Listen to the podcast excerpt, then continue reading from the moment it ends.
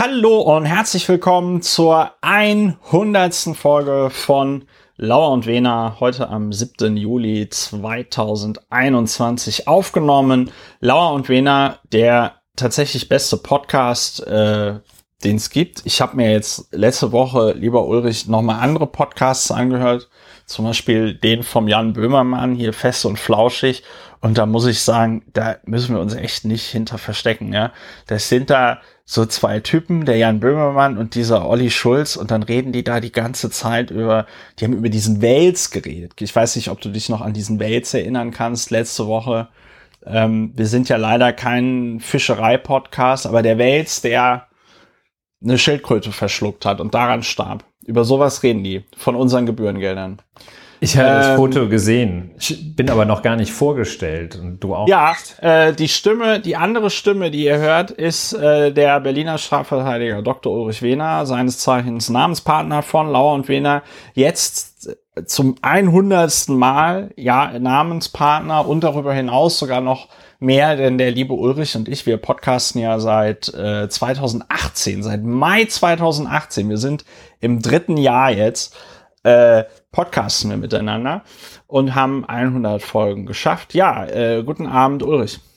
Hallo, guten Abend, lieber Christopher, Namenspartner von Lauer und Wehner und geschätzter Podcastpartner, Publizist, Mitglied des Berliner Abgeordnetenhauses AD und ins B oder auch eines anderen Parlamentes ins B und Historiker am anderen Ende der Leitung.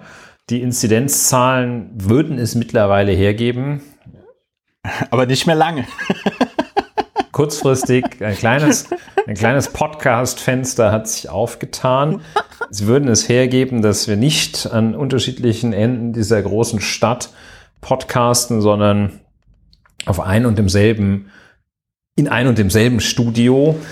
Aber äh, das machen wir nicht, weil ja, viele haben sich umgestellt, die früher dann äh, nach New York äh, zu diesem Business Lunch geflogen sind äh, und abends wieder zurück.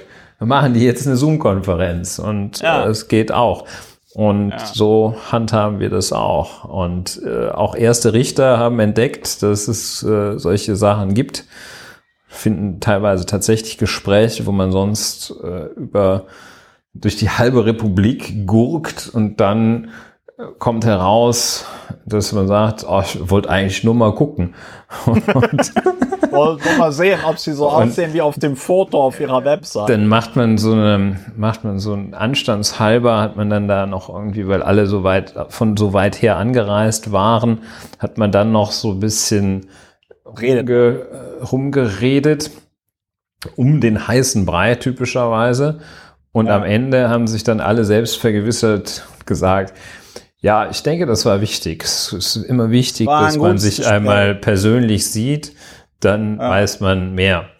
Da weiß man auch, wer da hinter dem Schriftsatz steht. Ja. ja. Gut, jedenfalls. Schön. Also, äh, so viel zur Vorstellung. Äh, hallo, ja, guten genau. Abend, 100 Folgen, Wahnsinn. Ho Wahnsinn. Die Zeit, time flies like an arrow, wie die time.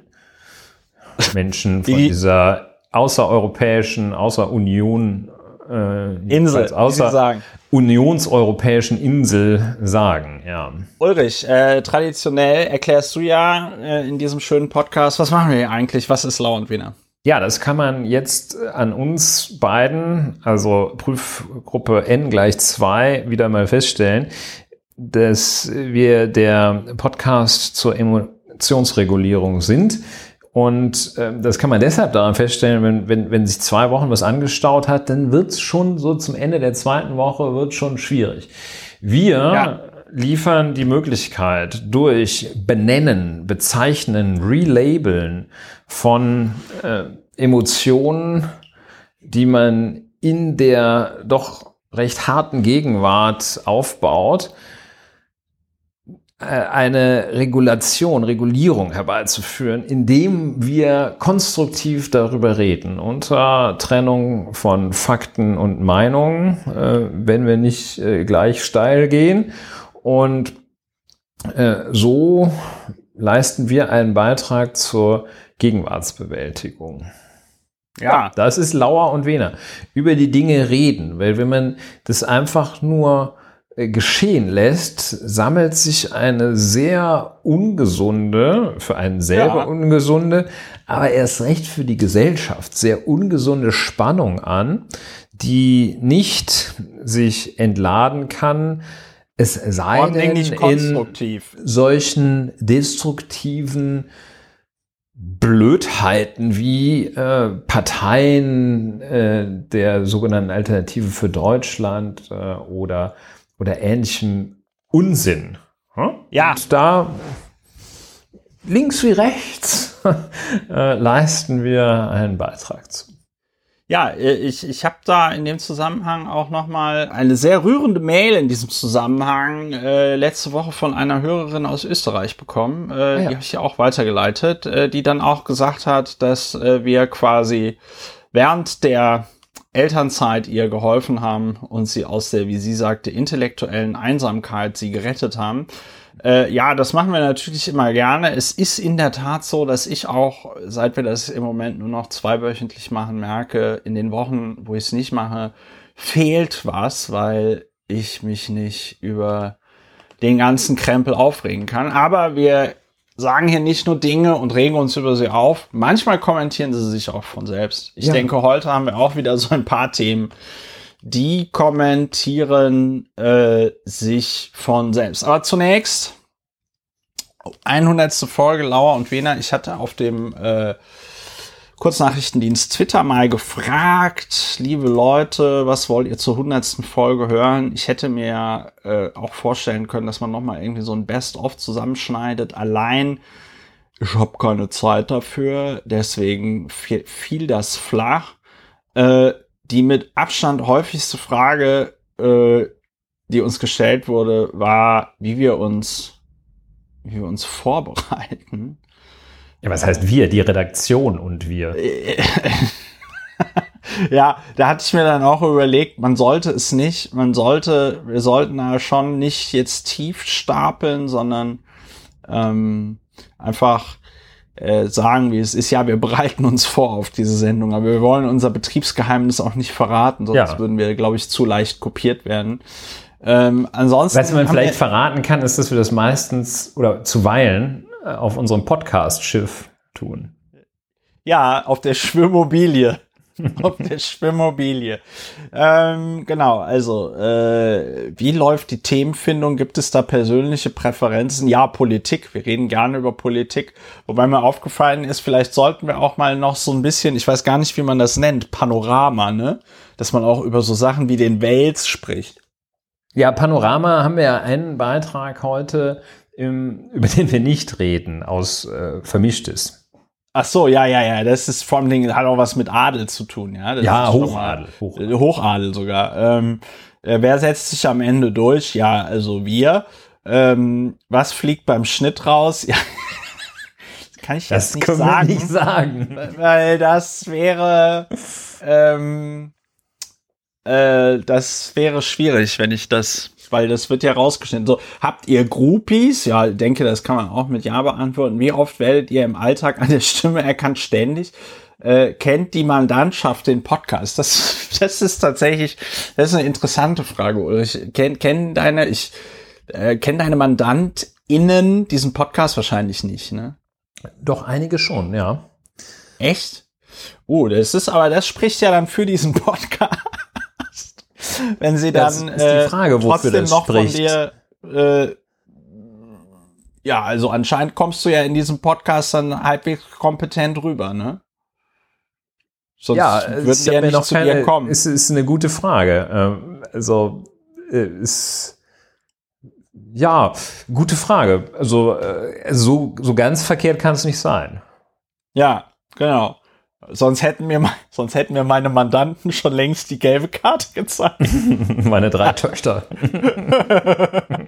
so, ja. Ähm, äh, ja, ich weiß gar nicht. Ansonsten, was soll man noch sagen? Ich finde, es ist wirklich beeindruckend. Das hätte ich, hätte ich im Mai 2018 nicht erwartet oder gedacht, dass wir ja, im äh, Juli 2000. Das war ja nicht Lauer und Wehner. Äh, das, das, war, war ja der Vorgänger Post, Postcast, Podcast Post, Lauer informiert. Genau, da wurden wir noch Mit per Post 219a des Strafgesetzbuches fing. Ja fing eine, es war sozusagen am Flughafen von Casablanca, äh, ja. fing es an. Ja, aber und das ist, aber da, da, hätte ich jetzt wirklich nicht gedacht, dass wir dann, dass wir drei Jahre durchhalten und ich hoffe natürlich, dass wir, Sechs Semester. Äh, da kann man auch schon ja, mal einen Bachelor äh, machen. Genau. Ich nicht, aber andere Leute kriegen das hin, in der Regelstudienzeit zu studieren. Ähm, ja, also äh, schön. Ich weiß nicht, ob du noch irgendwelche Gedanken zu 100.000 äh, Jahre äh, Lauer und Wiener hast. Nein, außer dass es immer kompakter auch wird. Wir sind ein sehr kompakter Podcast, das ist äh, richtig. Und ähm, ansonsten habe ich mir, wir machen jetzt so einen fließenden Übergang zum, zum Thema ähm, Feedback aus der Community. Ansonsten habe ich mir das Feedback äh, aus der Community angeguckt. Äh, wir können nicht nochmal über äh, Annalena Baerbock und, und ihr und das Juristenthema äh, reden. Äh, uns ist aber, glaube ich, tatsächlich der Fehler unterlaufen, dass Jurist keine geschützte Berufsbezeichnung ist. Wenn äh, das jemand so verstanden halten sollte, dann ähm, tut uns das leid. Ähm, ja. An Anwalt ist geschützt, ne? Ja, also geschützt ist ja schon als solches ein, ein schwieriger Begriff, aber ähm, also darf es, darf sich jeder äh, Rechtsanwalt nennen? Nein. Ähm, ich glaube, der Schutz, wenn ich es richtig so reproduziere, bei Ärzten ist es noch ein krasserer Schutz, ähm, aber ähm, ja, geschützte Berufsbezeichnung meistens durch Berufsordnungen, aber manche Berufe auch strafrechtlich tatsächlich geschützt. Also ja. wenn du sagst, ich bin, lassen Sie mich durch, ich bin Arzt, das ist äh, wohl. Genau, Missbrauch von Titeln und Berufsbezeichnungen, 132a. Genau. Und ich weiß nicht genau, welche dabei sind. Ich, ich gucke guck noch mir das mal. auch nicht so häufig.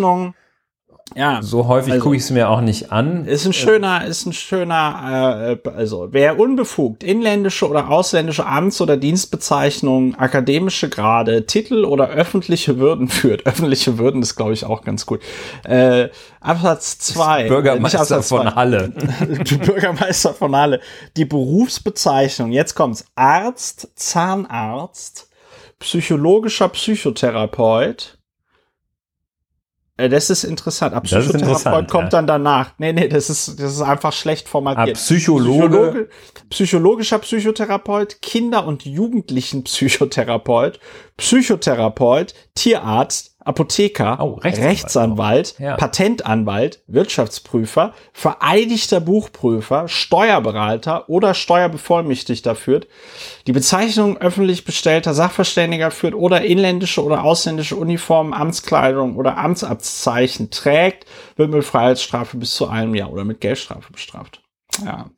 Ja, vielleicht äh, für unsere Hörer in, im Rheinland auch, man sieht es jetzt hier nicht, aber es gibt in der Rechtspraxis typischerweise eine, eine Bereichsausnahme für den Karneval.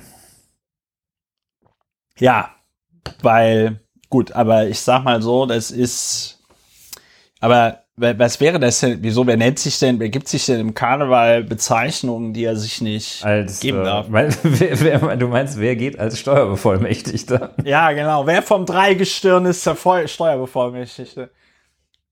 Ja, es ist kein wirklich dringendes, drängendes Problem, aber das äh, gibt es ähm, bei dem äh, Uniformverbot im Versammlungsgesetz zum Beispiel. Gibt es ja. ausdrücklich diese Ausnahme, weil so ein paar äh, Paragraphenreiter, Begriffsjuristen dann auf die Idee kommen könnten zu sagen, Moment mal, der hat sich jetzt so einen Kittel von seiner Frau oder von wem auch immer besorgt, äh, ja. ein Stethoskop und läuft, steht dann damit in der U3 äh, in die Südstadt.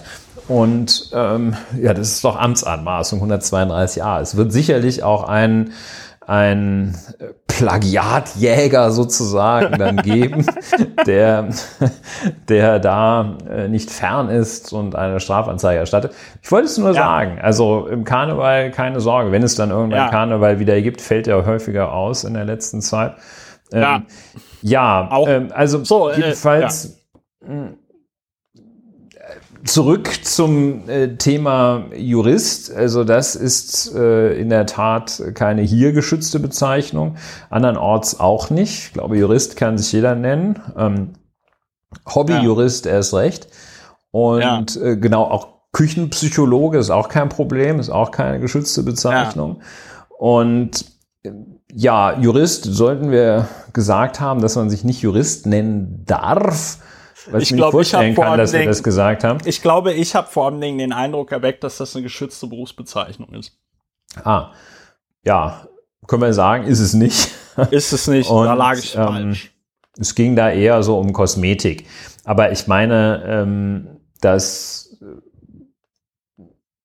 ja, haben wir jetzt schon so viel zu gesagt. Sie hat ja auch nicht irgendwie eine Visitenkarte mit äh, Juristin rumgereicht oder ich bin ja Völkerrechtlerin, ja, das können wir mal, glaube ich, abhaken. Ja, das Thema, außerdem reden wir ja leider heute noch mal über das ja, Thema von daher. Aber, äh, also, ähm, äh, Pascal. Man sieht, Pascal, wie es klebt, man muss wirklich sagen. Sieht, also das meine ich jetzt. Äh, es, es, es klebt so unglaublich. Ja. ja Hallo ihr zwei, schreibt Pascal. Ja. Wie so, ein, richtig, wie so ein richtiger wie Haufen so eine, Scheiße, so in dem man Fliegenfänger. ist. Ja, ja. Hallo, ihr zwei. Bei dem Thema Korruption habt ihr der Linken meines Erachtens nach Unrecht getan, als ihr sagtet, sie würden ja das Gleiche machen, wenn sie Geldangebote bekommen Aha. würden. In Klammern ganz grob paraphrasiert. Kein Plagiat.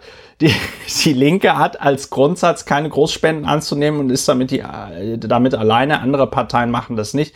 Viele AbgeordnetInnen das ist, das ist, äh, das ist falsch, aber ist egal. Also viele Abgeordnete, so wie Fabio De Masi oder Gregor Gysi, spenden meines Wissens nach die nicht gerade geringen Einkommen durch Vorträge.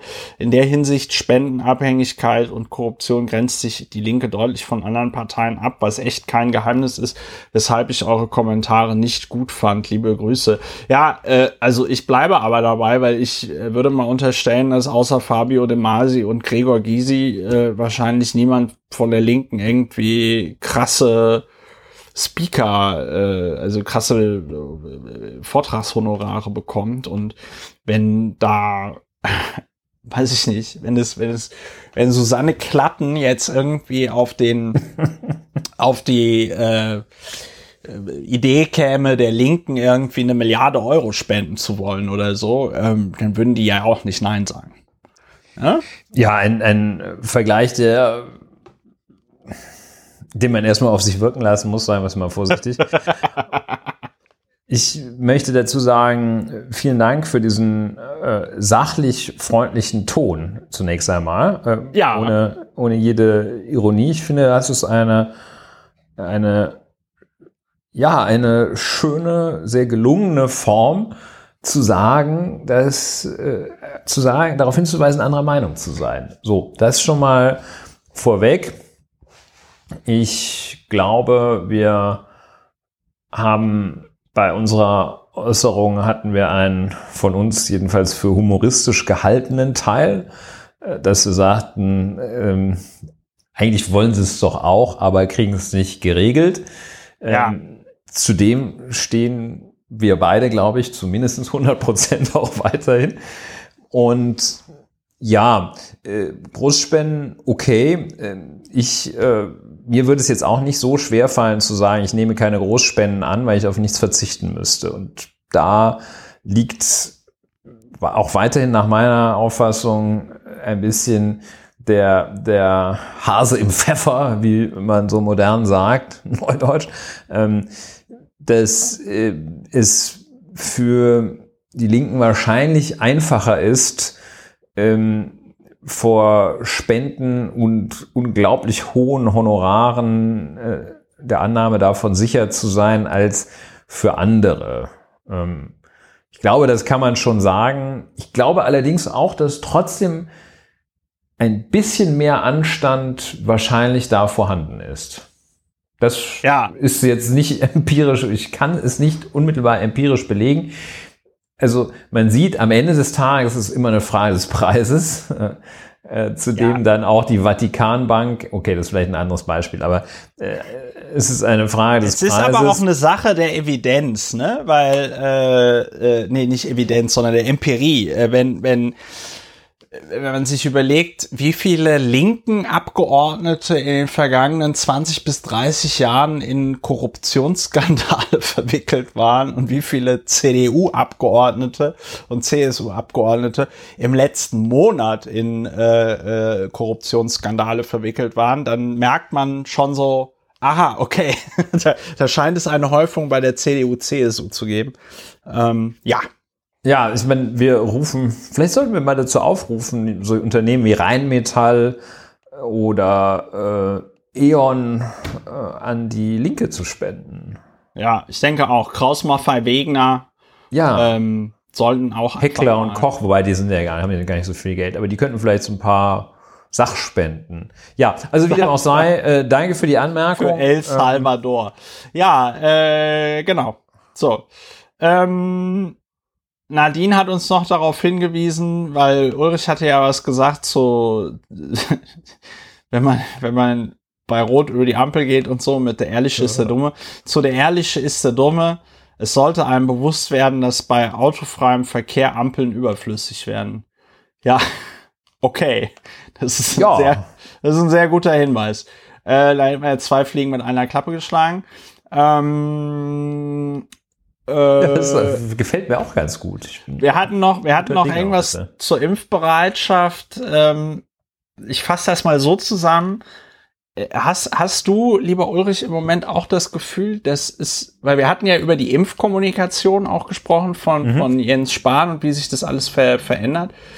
Ähm, aber hast du im Moment auch den Eindruck, zumindest hier in Berlin scheint mir das zu sein, es scheitert im Moment nicht am Impfstoff und an der Impfkapazität, oder?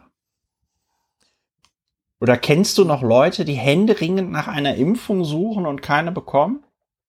Ein, ein, das ist ein weites Thema, das du jetzt eröffnest. Dessen bist du dir bewusst. Ja. Und Jein. Ich beginne mit einer aktuellen Studie, auf die die Hans-Böckler-Stiftung hingewiesen hat. Die äh, äh, Vorname gewerkschaftsnahe Hans-Böckler Stiftung äh, hingewiesen hat. Ähm, und die, Studien, das Studienergebnis lässt sich äh, beschreiben mit je ärmer, desto weniger geimpft. Ja. Und ähm, das ist ähm, schon mal eine Beobachtung. Die haben gegenübergestellt durch Befragungen, ich glaube, die obere und die untere Quintile der Lohnempfänger. Also die, glaube ich, äh, die äh, bis zu 11,75 Euro erhielten und äh, diejenigen, die mehr als 34, 25 oder so erhielten, da ja. äh, konnten die Gewerkschafter, haben wahrscheinlich irgendwelche hochkomplexen Tarifstufen genommen. Ja, und dann haben, war dort festgestellt, dass in der Niedriglohngruppe äh, ein bedeutend ein signifikant geringerer Anteil äh, erst- und äh, zweitgeimpft ist als in der Hochlohngruppe. Also das Bemerkung Nummer eins. Äh, Bemerkung Nummer zwei, da stimme ich dir zu, dass es Anzeichen dafür gibt, dass die Impfstoffmenge gerade nicht der Bottleneck ist, der einer, dem Impffortschritt entgegensteht. Da gab es die Meldung in der vergangenen Woche, dass erstmals die Hausärzte weniger Impfstoff bestellt hatten, als lieferbar war. Äh, es zeigt sich, was ich tatsächlich öfter mal mache, einfach so äh, zu gucken, äh, wie die Terminlage bei den Berliner Impfzentren ist. Es ja. zeigt sich, dass man da durchaus äh, für den Impfstoff der Wahl ähm, einigermaßen zeitnahe Termine bekommen kann. Das sieht tatsächlich so aus, als ähm, sei die Menge des Impfstoffes, das bestehende Angebot äh, aktuell weniger kritisch und womöglich gar nicht das Hindernis auf dem Weg zur Durchimpfung, wie wir Virologen ja sagen, Epidemiologen. Ja. Und ähm, dritter Punkt, das Thema, dass, äh, dass die Sau, die durchs Dorf getrieben wurde, äh, die Bußgelder oder Strafen, wie manche noch sagten, für wie nennt man die? Impfschwänzer. Äh, Schwänzer, ja, ja. Impfschwänzer. Ähm, so, was aber meines Erachtens fällt mir nur in dem Zusammenhang ein, glaube ich auch äh, praktisch gesehen an der Problematik der des Impffort an der Frage des Impffortschritts, an dem Thema Impffortschritt, ausreichender Impffortschritt einfach vorbeigeht, weil wahrscheinlich auch das überhaupt nicht die Problematik ist. Also ja. ein, ein, ein Thema, mit dem äh, also wirklich die kleinste, pisseligste Fluggesellschaft durch ein bisschen Überbuchen locker klarkommt. Und äh, das kann ja. nicht sein, dass man dafür erst ein einen Ordnungswidrigkeiten-Tatbestand oder gar einen Straftatbestand schaffen ja. muss durch den Bundestag kloppen. Ich denke auch im, im Impf, Impf, Impfschwänzen ins StGB. Ja, ja, am besten ins Grundgesetz. Und, ja. äh, und ja, also das fällt mir dazu ein. Beobachtung, langer Rede, kurzer Sinn. Beobachtung teile ich, dass die Impfstoffmenge wo wir jetzt schon drüber sprechen, muss ich als äh, vierten Punkt nennen, äh, dass ich eine der, äh, der mir am dämlichsten erscheinenden Aussagen hat Heiko Maas, seines Zeichens ja auch nicht gerade Gesundheitsexperte, Minister des Äußeren, hat Heiko Maas meines Erachtens, also für meinen Geschmack geliefert, der gesagt hat, angekündigt hat, dass die Lockerung, also nicht Hans-Georg Maaßen, sondern Heiko Maas, äh, das äh, vollständig gelockert werden könne und müsse, wenn allen ein Impfangebot gemacht werden könne, also gemacht worden sei. Ähm, und zwar hat Heiko Maas sich für eine Aufhebung aller Corona-Einschränkungen ausgesprochen, sobald alle Menschen in Deutschland ein Impfangebot bekommen haben. Was finde ich daran das wirklich abgründige? Ähm, ich finde diese Konstruktion, also ich finde abgründig, dass der Außenminister sich da so weit aus dem Fenster lehnt ähm, und äh, aber das was, was ich so eine Intelligenzbeleidigung finde, ist, äh, vom das ist ein schönes Wort. Vom Impfangebot als Kriterium zu sprechen. Ja. Ähm, für. Ja, weil es dann auch noch, weil es ja dann noch mal ein paar Wochen dauert, ne? Ja. Ja, weil es ein paar Wochen dauert und also auch hier, Herr Kollege Maas, Sie sind ja auch äh, Volljurist, äh, auch ähm, das lernt man. Nee, ist er so, doch nicht. Weiß ich nicht, klären wir gleich. Fragen wir Frau Baerbock. Das lernt man aber jedenfalls ganz zu Beginn, äh, dass das Angebot allein, da kommt noch nichts zustande, sondern es bedarf der Annahme des Angebots. Und das finde ich, äh, macht diese Aussage so wirklich, äh, also ich finde es auch nicht überheblich zu sagen, so dämlich. Und ja. ähm, also das Angebot wird jedenfalls nicht darüber, er war ja auch Justizminister, aber das ist, glaube ich, auch kein, das setzt auch Ja, aber hatten wir nicht damals, hatten wir nicht damals gesagt, das ist das erste Mal, dass ein Justizminister nicht Jurist ist? Nein. und wenn ah. wir es gesagt hätten, wäre es falsch. Also dann jedenfalls. Ich, dann habe ich ähm, das geträumt. Das, ja, der Traum liegt allerdings in der Tat auch nahe. Und äh, ich hatte erzählt, dass ich geträumt hatte, Armin Laschet sei zurückgetreten. Das, das ist auch ein schöner Traum. Gut, jedenfalls, also ähm, ja, mir ist jetzt ein bisschen viel eingefallen zu da, also quantitativ viel eingefallen zu deiner ja. Bemerkung, dass es mit dem Impfen vorangeht. Ich glaube ja. Ähm, ich glaube, die Einschränkungen liegen tatsächlich, also die Hindernisse liegen jetzt langsam kommt man in den Bereich, in dem es ja auch in den Vereinigten Staaten von Amerika äh, das Impftempo deutlich abnimmt, kommt man langsam in den Bereich, wo es tatsächlich auf Einsicht, äh, Willen und Motivation Ja. der Menschen ankommt. Und ja, wollen wir mal unseren Beitrag leisten. ne? Also äh, Lauer und Wehner ruft zum Impfen auf. Genau, wir rufen zum Impfen aus. Ich, ich habe gesehen, auch gerade, äh, es ist natürlich, wenn ihr das Der Betriebsarzt unseres Unternehmens. wenn ihr das hört, dann bringt euch das nichts. Aber es ist tatsächlich so, dass ich gerade jetzt in mehreren Impfzentren freie Termine gesehen habe nächste Woche mit äh, Moderna. Die scheinen also gerade geliefert zu haben. Ich kann nur sagen, äh, du hast vollkommen recht, was der, was der ähm, äh, Dings da gesagt hat. Der Außenminister Heiko Maas ist äh, vollkommen ist eigentlich was für die Kategorie, worüber wir nicht reden. Ja, richtig. Und äh, dann äh, bin ich ja nach wie vor, habe ich in diesem Podcast noch nie gesagt, aber halte ich für ein geniales Prinzip, um die Impfmotivation zu erhöhen, für so eine äh, Impflotterie. Die sollen einfach äh, 16 mal eine Million Euro raushauen an alle, die sich äh, haben impfen lassen.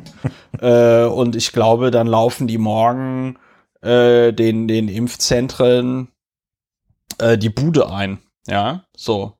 Ähm, das, äh, man kann das ja noch, man kann das ja noch abstufen, dass man sagt, irgendwie 16 mal eine Million und äh, 32 mal 500.000. Das ist mit Sicherheit billiger als die Kosten, die dadurch entstehen, dass die ganzen Leute, die sich nicht impfen lassen, Corona-krank werden. ja, wie kommst du auf 16? Ja, weil ich mir überlegt habe, äh, jedes Bundesland sollte das einmal machen. Ja. Ja, und dann äh, sind mir aber so die Spezialexperten eingefallen. Das sind, glaube ich, genau dieselben Leute, die an Karneval rumlaufen, um zu gucken, wer macht hier gerade Amtsanmaßung. Ja. Ähm, äh, die, wenn kein Karneval ist, äh, melden die sich dann immer bei solchen Sachen und sagen, ja, Moment mal, aber wenn ich in Bremen wohne, ist die Wahrscheinlichkeit, dass ich die eine Million Euro gewinne, Okay. doch viel größer. Wo ich sage, ja, dann ist das so, dann zieh halt nach Bremen, du Arschloch. Aber mich fragt keiner. Und dann habe ich mir überlegt, machst du halt 16 mal eine Million, ähm, also quasi symbolisch für jedes Bundesland. Man kann auch gerne 100 mal eine Million nehmen. Mir ist das irgendwie vollkommen egal. Okay, Wenn diese Krise eines gezeigt hat, dann das Geld da ist. Ähm, Für Masken. 6 Euro pro Stück. ja, also ich meine, man muss das, man muss sich das, man muss sich das vor äh, nochmal, äh, wie heißt das, vor Auge führen? Nee, Augen. Ähm, vor, vor die Augen. Wenn man kein Zyklop ist. Man muss es sich nochmal vor die Augen führen, halten. Ähm, das Maß, äh, nicht Maß, das ist, das ist der Name verfängt so schön. Das Jens Spahn, äh, eine Milliarde Euro Außenminister für, für Spahn. äh, Außenminister Jens, äh, Heiko Spahn, jetzt haben wir es komplett, Ja. eine Milliarde Euro für, für nutzlose Masken ausgegeben hat. Ne? Also davon hättest du auch tausendmal eine Million Euro für die Impflotterie rausballern können. Ja, Ja, Impflotterie, da müssen wir wirklich ein bisschen aufpassen, dass wir da jetzt nicht abschweifen. zu Wir lange drauf. Thema Feedback drauf. aus der Com Feedback aus der Community wurde bei uns ganz schnell zu äh, ein kleines Corona-Update. Aber Ja. wir gehen jetzt weiter im Text zu der mit wahrscheinlich Abstand beliebtesten Kategorie in diesem Podcast. Ähm, äh, worüber wir nicht reden. Es gibt Themen, über die sollte man nicht reden, wie zum Beispiel das Thema, über das wir gerade geredet haben. Heiko Maas macht Dinge, die mit seiner Arbeit nichts zu tun haben. Auch eine schöne Frage, die man sich stellen kann. Was macht Heiko Maas eigentlich beruflich? Ähm, und äh, es gibt Dinge, über die sollte man nicht reden, die muss man aber trotzdem erwähnen, damit man nicht über sie redet. So. Und äh, eines haben wir jetzt hier im Bereich Panorama, wurde vorhin schon angekündigt von Ulrich, Besuch des sogenannten, das fand ich sehr schön, als du das so vorgeschlagen hast, Besuch des sogenannten niederländischen König, Königspaars. Ja, Ja, und zwar Wilhelm Alexander und Maxima, die argentinische, wahrscheinlich Großgrundbesitzerin, äh, ja, ja, ja, ja, ja. ja. Da habe ich Vorfahren, eine schöne Anekdote. deren Vorfahren wahrscheinlich wie äh, nicht selten bei äh, argentinischen. Oligarchen äh, auch Aus, äh, der wahrscheinlich auch- angehörten. Ja, jedenfalls äh, gab es ja unter dem Präsidenten Videla eine, eine sehr fiese grausame, gemeine, äh, wirtschaftlich katastrophale Diktatur in Argentinien. Ähm, gut, da äh, wollen wir jetzt mal nicht äh, die Äußerungsrechtler von Königin Maxima, ich weiß gar nicht, ob die Königin ist, ähm, hier zu, zu sehr motivieren. Ähm, Nö, äh, es wird noch viel besser. Aber jedenfalls erstmal, ähm, ja. meine ich, also kurz äh, die Fakten, über die wir nicht reden.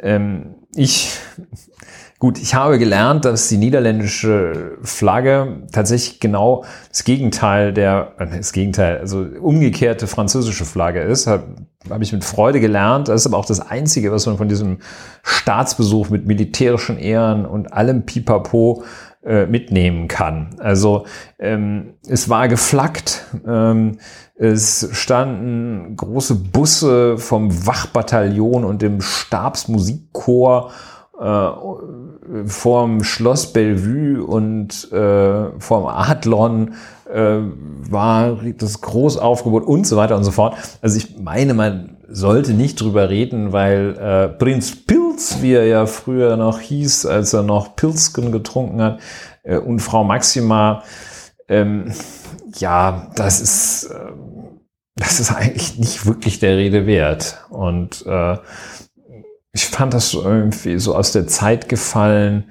Ähm, das Einzige, was man sich ganz gut anschauen kann, ist dieser Hut, den Frau Maxima getragen hat. Äh, das sieht echt aus, als hätte die also hätte da einer irgendwie so ein Tarnnetz auf, mit ein bisschen Draht auf dem Kopf befestigt. Das finde ich ziemlich gut.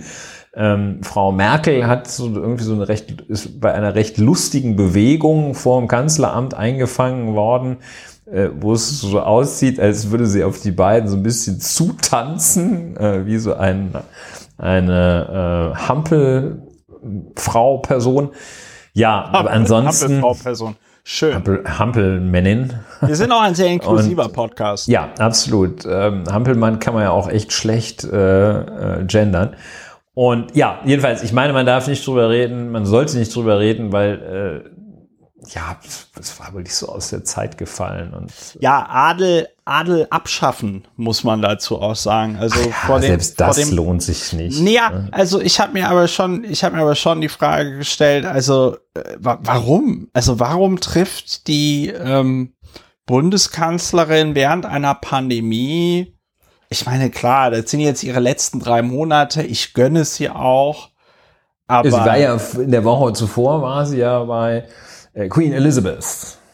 Ja, die, die ich aber vom Format her wiederum auch wirklich was ganz anderes finde als, ja, äh, als also, diese beiden. Ulrich, wenn äh, jetzt, wenn, wenn jetzt der Anruf käme, wenn jetzt der Anruf käme, dass wir beide eine Audienz bei äh, Queen Elizabeth bekommen, äh, würde ich, äh, würden wir sofort mit dem Podcasten, den Podcast abbrechen und dahin fahren. Es ist ja was wir würden ganz uns anderes. aus dem Buckingham Palace einfach melden. Wir würden uns aus dem Buckingham Palace melden, wenn, wenn, wenn wir Tee trinken mit der Queen. Nein, aber äh, mir, mir, eine Sache muss ich noch zu Maxima sagen, denn ähm, äh, du lagst gar nicht so äh, fern, als du auf die Militärdiktatur von, von Videla hingewiesen hast, denn äh, Maximas Vater, Jorge Zorregueta, äh, war Minister in dieser Militärregierung. Mhm. Allerdings äh, bei den Guten. Das ist Aussage ja, nee, ich habe mich jetzt auch gefragt, warum sage niederländischen warum, Königshauses. warum sage ich allerdings? Nee, der der äh, hat ja dann tatsächlich auch nicht an der Trauung teilgenommen und er war, äh, Zorregueta war erst Staatssekretär und dann bis äh, 1981 Minister für Landwirtschaft. Ja. Da unter Videla. Und klar, wenn du jetzt der Landwirtschaftsminister warst, ähm, dann bist du oft nicht so stark in, im Trocknen. Dann ja. bist du oft nicht so stark in die Gräueltaten einer Diktatur verwickelt. aber hier steht noch mal am ähm, äh, in der Wikipedia am 7. September 2011 bestätigte die niederländische Staatsanwaltschaft, dass gegen Zorreguieta-Klage im Zusammenhang mit dem Verschwinden des Arztes Samuel Leonardo äh, Slutsky eingereicht wurde. Möglich wurde dies durch eine Änderung verschiedener Gesetze seit 2001. Ja, ähm, und was ich bei Maxima halt so interessant finde, also wenn du dir dann den, die, den Lebenslauf von ihrem Vater durchliest, dann kann man das sagen, dass die ähm, Maxima aus einer Familie stammt, da sagt man in Deutschland irgendwie altes Geld zu, ja, also äh, die Eltern waren äh, Bankiers, äh, der Großvater war Oberbürgermeister von Mendoza und Minister für öffentliche Arbeiten in äh, der Provinz Mendoza. Ähm, also der, der Urgroßvater war äh, Senatspräsident der argentinischen Provinz Salta. Also da kann man schon davon ähm, ausgehen, dass diese Familie da, sag ich mal, fest im Sattel der oberen 10.000 in äh, Argentinien sitzt und das tatsächlich schon seit mehr als 100 Jahren. Und dann gab's mal im ZDF so eine schöne äh, Dokumentation über Maxima in der das alles nicht erwähnt wurde und sie so dargestellt wurde, als wäre sie die Unschuld vom Lande, die sich alles vom Mund abgespart hat und das alles selber erarbeitet hat. Und das finde ich, das fand ich wirklich sehr bemerkenswert, wo ich mich gefragt habe, also Leute, diese, das ist doch hier, da müsste man eigentlich Dauerwerbesendungen ähm, ran. Also das war wirklich bemerkenswert. Das war ein Werbefilm für äh, Maxima, die haben, die haben die wahrscheinlich damals gedreht, als sie so Flack gekriegt hat, weil die Niederländer fanden das halt überhaupt nicht witzig, als der ähm, Wilhelm Alexander dann auf einmal mit der ankam. Das war, das war nicht gut. Aber man war froh, dass er endlich aus dieser Zeit als Prinz Pils äh, raus war wo er sich eben äh, seinem Spitznamen wohl alle Ehre gemacht hat. Ich meinte es meinerseits gar nicht so persönlich gerichtet auf, äh, auf Frau Maxima.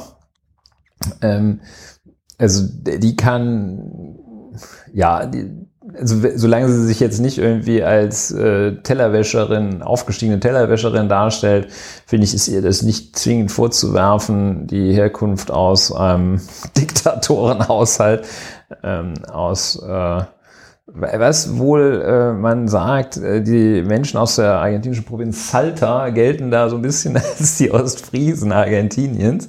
Ähm, nichts gegen die hiesigen Ostfriesen haben aber diesen Ruf, äh, gelten als so ein bisschen beschränkt. Ähm, weil wissen wir nicht, wissen wir alles nicht. Ähm, ich äh, fand das nur irgendwie, ich finde die Bedeutsamkeit für, von denen außerhalb der Gala, äh, finde ich halt nicht ausreichend, um hier so ein Gewese zu machen. Ja, ja. deshalb reden wir vielleicht nicht, nicht, wir reden, nicht reden wir wirklich drüber, nicht drüber. Wobei, vielleicht, ich habe mir überlegt, wir könnten auch vielleicht noch einen äh, Adels-Podcast machen.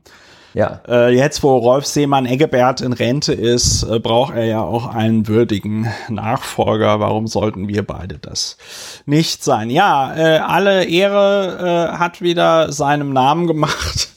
Was für eine komische Einleitung ist das? Hans-Georg Maaßen. Der hat sich mal wieder wie so ein richtiger Hans-Georg verhalten. Äh, weiß ich gar nicht, ob man darüber reden soll, was er, was er gesagt hat, oder sagen wir einfach, dass man nicht über ihn reden soll.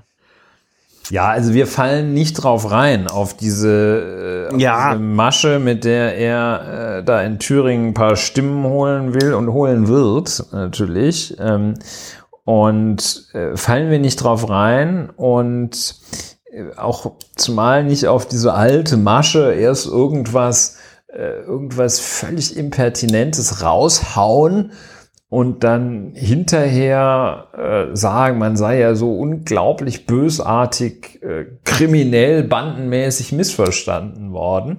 Und ja. all diese Maßnahmen hat er jetzt hier wieder hingelegt ähm, mit Äußerungen, die also bodenlos waren. Ich muss sagen, äh, wir reden deshalb nicht drüber, wir reden deshalb ein bisschen drüber, weil ähm, es mir eigentlich inzwischen, nicht nur eigentlich, inzwischen äh, völlig normal vorkommt, dass, dass Herr, Herr Maaßen total bösen Quatsch erzählt, also ja, voll, Quatsch. vollkommen ähm, derangiert, ja. Aber was mir weiterhin nicht normal vorkommt, wo, wo mir immer tatsächlich so auch jetzt ein Schauer über den Rücken läuft, ist, dass dieser Typ bis vor einem Jahr gefühlt ähm, Präsident des Bundesamtes für Verfassungsschutz war. Ja, das, bis 2018, äh, bis September 2018, ja.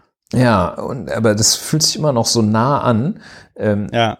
Das ist halt einfach das Unglaubliche. Das ist krass. Da, da, muss man eine, sich, ja. Dass da eine solche, ein solcher Verfassungsfeind ähm, da ein solcher Bock zum Gärtner gemacht worden war. Ja. Das finde, also das lässt mich weiterhin fassungslos. Deshalb müssen wir äh, in der Rubrik über die Dinge, die sich mit den Dingen befassen, über die wir nicht reden, kurz drüber reden. Es ist ja auch eine etwas ja. ambivalente Rubrik, wo man so, ah, hm, eigentlich darf man nicht drüber reden. Also ja. man muss es eigentlich durch Ignorieren, Strafen, äh, muss es aber doch, also jedenfalls in diesem Sinne. Man muss es kurz erwähnen, damit es raus kurz ist. erwähnen.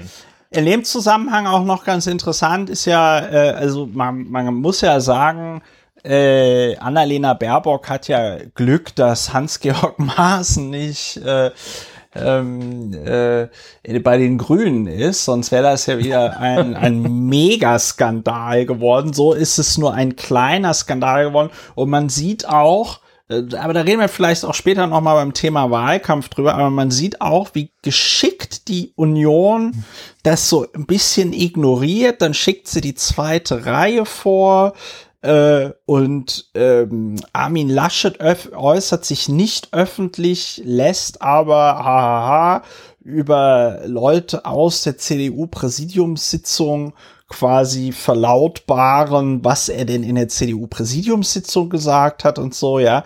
Also alles irgendwie sehr äh, schräg. Die Grünen hätten da in der Zeit schon, weiß ich nicht, äh, sich äh, äh, vor vors Brandenburger Tor gestellt und sich selber ähm, selber ausgepeitscht oder so, ja. Ähm, das, das ist schon sehr bemerkenswert. Ja, gut, äh, Hans, Hans-Georg Maaßen. Ja, reden wir nicht drüber. So, und worüber wir, wir auch, worüber wir ja. auch nicht reden, ist das Buch Jetzt. Achso, von wem ist das? Ne? ja. Von wem ist das? Ähm. Das Buch, äh, das, das Buch heißt Jetzt, wie wir unser Land erneuern.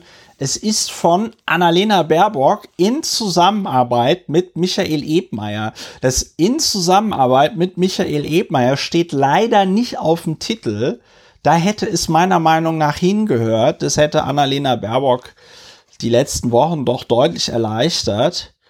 Äh, sondern es steht erst auf Seite 6, 5, es steht auf Seite 4. Und äh, es hätte auf den Titel gemusst, ne? So. Annalena Baerbock in Zusammenarbeit mit Michael Ebmeier.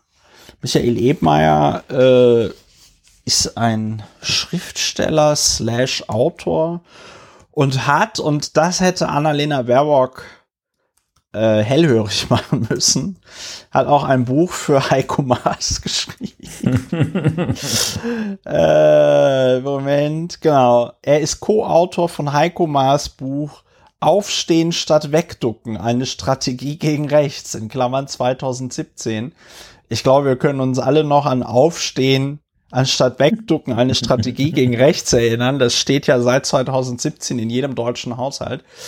Ja, äh, wir reden nicht über Annalena Baerbocks Buch, weil äh, man sagen muss, dass diese sogenannten Plagiatsvorwürfe einfach, und das sage ich jetzt als äh, jemand, der irgendwie 571 Fußnoten in seiner Masterarbeit hat, ähm, das ist so an den Haaren herbeigezogen. Äh, es gibt da, es gibt da ähm, Übernahmen von Textstellen und das kann man auch irgendwie kritisch sehen, aber es ist nicht mit einem Plagiat in einer wissenschaftlichen Arbeit zu vergleichen. Punkt. Ja, und, ich würde da ja. weitergehen noch, äh, allerdings genau in dieselbe Richtung es ist tatsächlich nicht der Rede wert. Äh, es äh, ja. macht äh, allerdings keinen guten Eindruck. Ähm, der Umgang mit dieser Angelegenheit macht ebenfalls keinen guten Eindruck. Reden wir noch ja. beim Thema. Reden wir gleich drüber. Ich habe noch gerade ein paar Sachen von Michael Ebmeier, dem äh, ja. Guten, gesehen. Ähm, also er hatte auch mal eine, er hatte auch schon mal bessere Tage. Er hat nämlich 1996 Beiträge in der Titanic veröffentlichen können. Those Days Are Gone, offenbar. Ähm, und ähm, er hat zusammen mit äh, Minu Barati das Drehbuch äh, verfasst, ein, ein Roman geschrieben, äh, das Drehbuch, wenn ich es richtig sehe, äh, verfasst zu äh, dem Film Ausgerechnet Sibirien, den ich Gott sei Dank nicht kenne. Also äh, ja, ein, ein Mann, der wirklich eigentlich nicht die ja, nicht die Kredenzialia aufweist, um naja, nee, so will ich ihn mal, aber ich, ich, will sagen, also irgendwie auch ein bisschen komisch. Ja, also der hat also so ganz du, lustige ich Sachen glaube, gemacht. Ich glaube, was du damit, wenn, ähm, wenn man ähm, das jetzt mit, also weiß ich nicht, wenn da Diskussionsveranstaltungen mit Pep Guardiola und so, also. Wenn man, wenn man das jetzt mit Markus Feldenkirchen zusammengeschrieben hätte oder so, ja äh, oder Nils Minkmar oder äh, weiß ich nicht, Caroline Emke oder irgendwie sowas, ja. Äh, das wäre dann nochmal eine, eine Hausnummer. Und ich glaube, du wolltest, es ist so ein bisschen verstanden habe, wolltest du sagen, dich wundert das, dass sie, wenn sie Bundeskanzlerin werden will, warum dass sie nicht in der nimmt sie dann Liga. jemanden aus der Kreisliga? Genau, ist ja im Moment ja, auch Fußball-EM. Ja. Äh, also ja, das ist vielleicht, ja, ist ja. schon. Anyway, aber ja. ansonsten muss man über dieses Buch nicht reden, ähm, zumal auch. Es ist äh, auch leider nicht sehr gut. Ja, aber dennoch, also in dieser Reihe, ähm, ich habe es mir paar gekauft. Metern Politikerbücher, die man äh, sich in den Schrank stellen könnte, äh, ragt es, glaube ich, ist auch kein Ausreißer. Ja, Hier, Seite 17.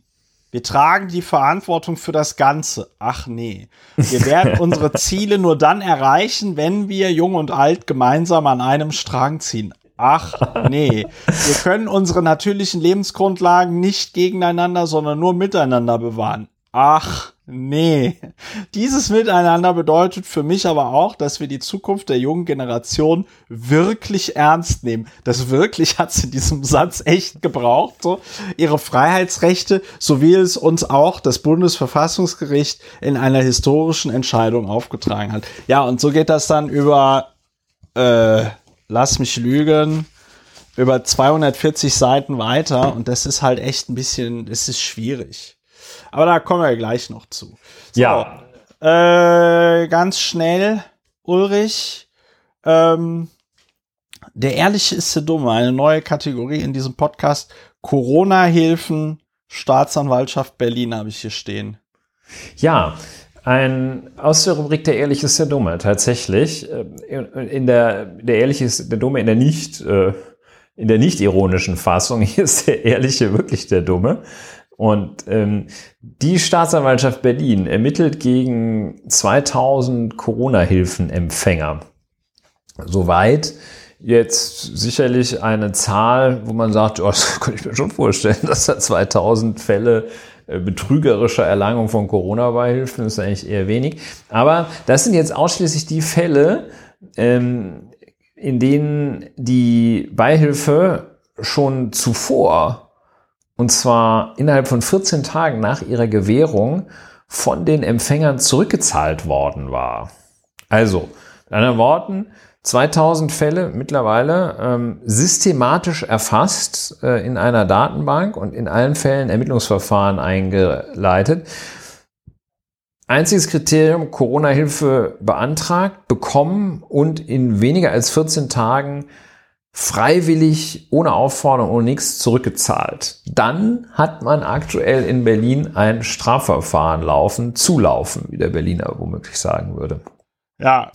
Was Und eine, ja. dann kommt dieser wirklich äh, schildbürgerliche Move in der Argumentation, dass sie sagen, ja, ja, also die fehlende Bedürftigkeit und das Wissen darum, das zeigt sich Daran, dass sie das Geld sofort zurückerstattet haben und das konnten und das wollten. Also das, das, das ist an Absurdität ja. Ja, ja. kaum zu überbieten. Äh, es kann nur so sein, dass das, äh, dass das am Ende des Tages natürlich eingestellt wird, aber es sind wieder mal 2000 Verfahren, die hier auf den Tischen der nach eigener Einschätzung komplett überlasteten Berliner Justiz landen, der Staatsanwaltschaft landen. Und dann gibt es von der Generalstaatsanwaltschaft, die da in die Kritik, in die Kritik geraten war. Da gibt's dann, dann, dann wird die so schnappiart, äh, schnappiartig und, und keilt zurück. Und da sagt dann unsere Berliner Generalstaatsanwaltschaft über den Anfangsverdacht entscheidet die Staatsanwaltschaft nach Recht und Gesetz, nach nicht, politisch, nicht nach politischen Wunschvorstellungen. Und da machen sie so, sagen so, ja, wir, wir können nicht anders, wir müssen das. Was ja nicht stimmt, weil äh, die Staatsanwaltschaft in Deutschland ja äh, weisungsgebunden ist, was ja, äh, was ja auch ähm, ja, also das ist wirklich. Äh, das ist ja, es ist schon sehr Banane. Vor allem Dingen, das erinnert mich so ein bisschen irgendwie an, an Monty Python, wenn sie dann da irgendwie bei äh, die Ritter der Kokosnuss, äh, wenn sie da äh, die Hexe irgendwie wo sie, wenn sie prüfen wollen, ob das eine Hexe ist. Ne? Also äh, auf diese Argumentation, ja, dass das ein Betrug war, sieht man daran, dass sie das Geld zurückbezahlt haben, muss man ja erstmal Das kommen. ist wirklich krass, also, ne? Und ich meine, das ist kein Witz, ne? Betrüger, ne? ja, also das ist auch nicht zugespitzt. Ja, was, das ist ne? das, das, ist jetzt eine rhetorische so. Frage, aber das kannst du ja vielleicht noch mal aus deiner Berufserfahrung heraus äh, beantworten, aber ich glaube, dir ist, seit du Strafverteidiger bist, noch kein Betrüger ähm, untergekommen, der dann äh, zwei Wochen oder innerhalb von einer Woche, indem er sich irgendwelches Geld erschlichen hat, das dann zurückgezahlt hat. Also das Prinzip als solches ist, äh, also das ist halt, ähm, das ist die krasse Begriffsjurisprudenz, die die da anwenden. Denn das Prinzip als solches, also rein rechtlich betrachtet, ähm, ist es im Kern richtig. Aber wenn man, nur wenn man es sozusagen bis zum Erbrechen äh, wörtlich äh, und äh, äh strikt regelkonform nennt, ist das, ist es richtig. Wenn du Geld einmal dir ertrogen hast, ähm, und es dann zurückzahlst, fällt jetzt nicht die Betrugsstrafbarkeit weg, sondern deine Strafe wird nur gemildert, weil das ist dann vollendet. Ja. Und ne, so, also juristisch gesehen ist es schon, ist es im, im Kern richtig. Nee, aber, es da, ist, aber darum ging es mir ja nicht. Es ist halt, äh, das Schlimme ist, dass es also jeglicher, mh, hm, ja, jeglicher flexible Norminterpretation einfach äh, Hohn spricht. Ja? Also ähm, ja, und ähm, also diese Wertung, ja, die du ansprichst, dass man sagt, okay, wenn die das zurückzahlen, das ist ja eigentlich das Zeichen, dass sie es nicht haben wollten, dem schließe ich mich natürlich auch an. Ja, darum ging's mir. Ja. Also, also ich, ich, ich habe jetzt nicht, ich habe jetzt nicht gesagt, dass ein Betrüger, der äh, noch schnell das Geld zurücküberweist, dass der nicht bestraft werden soll. Darum ging's mir nicht, sondern es ging mir wirklich darum, ich meine, ich habe ja schon mal in diesem Podcast drüber geredet oder zwei oder dreimal schon in diesem Podcast geredet. Ich habe ja meine Corona-Hilfen auch tatsächlich beantragt, während wir hier gepodcastet haben. Und ich muss einfach sagen, das ging alles so schnell. Wenn du mich heute fragen würdest, Christopher, was hast du da angeklickt und so, ich könnte es ja auch überhaupt nicht mehr sagen. Es gibt auch, du kriegst da, du hast da auch keine PDF bekommen oder so, wo dann drauf stand, das hier haben sie angeklickt, sondern das war wirklich so, du warst da in so einer Warteschlange, ja, das habe ich dann also wirklich, ich habe mich da an dem Tag, an dem, wir, an dem ich das gemacht habe, habe ich mich morgens um 10 oder so da in diese Warteschlange eingetragen und dann war ich halt abends um 20 Uhr oder so, als wir gepodcastet haben, waren wir dran, äh, war ich dran. Und dann hast du auch nur so ein Zeitfenster von einer halben Stunde gehabt oder so und musstest das dann alles irgendwie ausfüllen, zacki zacki. Und da stand dann halt irgendwie als, äh, sag ich mal, als, dass du äh, so als Glaubhaftmachung, dass du überhaupt jetzt diese Hilfen brauchst, musstest du ankreuzen, ja, äh, ich habe, ich habe äh, äh, Einnahmeausfälle wegen dieser Corona-Geschichte. Ja, ja, das So. ist also, Und also äh, ich, ich, also ich glaube, wenn ich, ich, mein gut, das sage ich jetzt natürlich als Gefühlsjurist, ne, aber ich glaube, wenn man äh, als Verteidiger diese Eingabemaske äh, bekommt, ja, äh, in, im, im Rahmen einer Beweisaufnahme nochmal, ja, dann halte ich es für unmöglich, also ich halte es tatsächlich für unmöglich, dass selbst jemand, der das in betrügerischer Absicht ausgefüllt hat, ähm, wegen Betruges verurteilt werden kann, weil das so, weil das alles so gummiartig ähm, und schwammig formuliert war.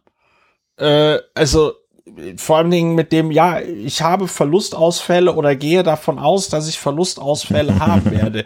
Ja, meine Güte, das war im März 2020 zu Beginn einer globalen Pandemie, wo niemand wusste, wie es weitergeht. Die Aktienmärkte waren gerade vollkommen im ich denke, Keller. ich denke, es ist völlig klar. Also ich Ja, glaube, du ich- also- läufst, rennst da jetzt sehr stark. Ja, ich renne da auf. Nee, aber ich will's auch noch mal, weil wir haben ja auch Hö- Hörer äh, äh, innen im inner- und außerdeutschen Ausland, deutschsprachigen Ausland. Und ähm, ich muss an der, ich, ich finde die Diskrepanz eben noch krasser. Also was die St- Generalstaatsanwaltschaft da in Berlin macht, ist eine komplette Spitzfindigkeit. Wenn man sich aber vor Augen führt, was man da ausfüllen musste, um die Kohle zu bekommen, ja, dann ist es noch lächerlicher. Völlig richtig.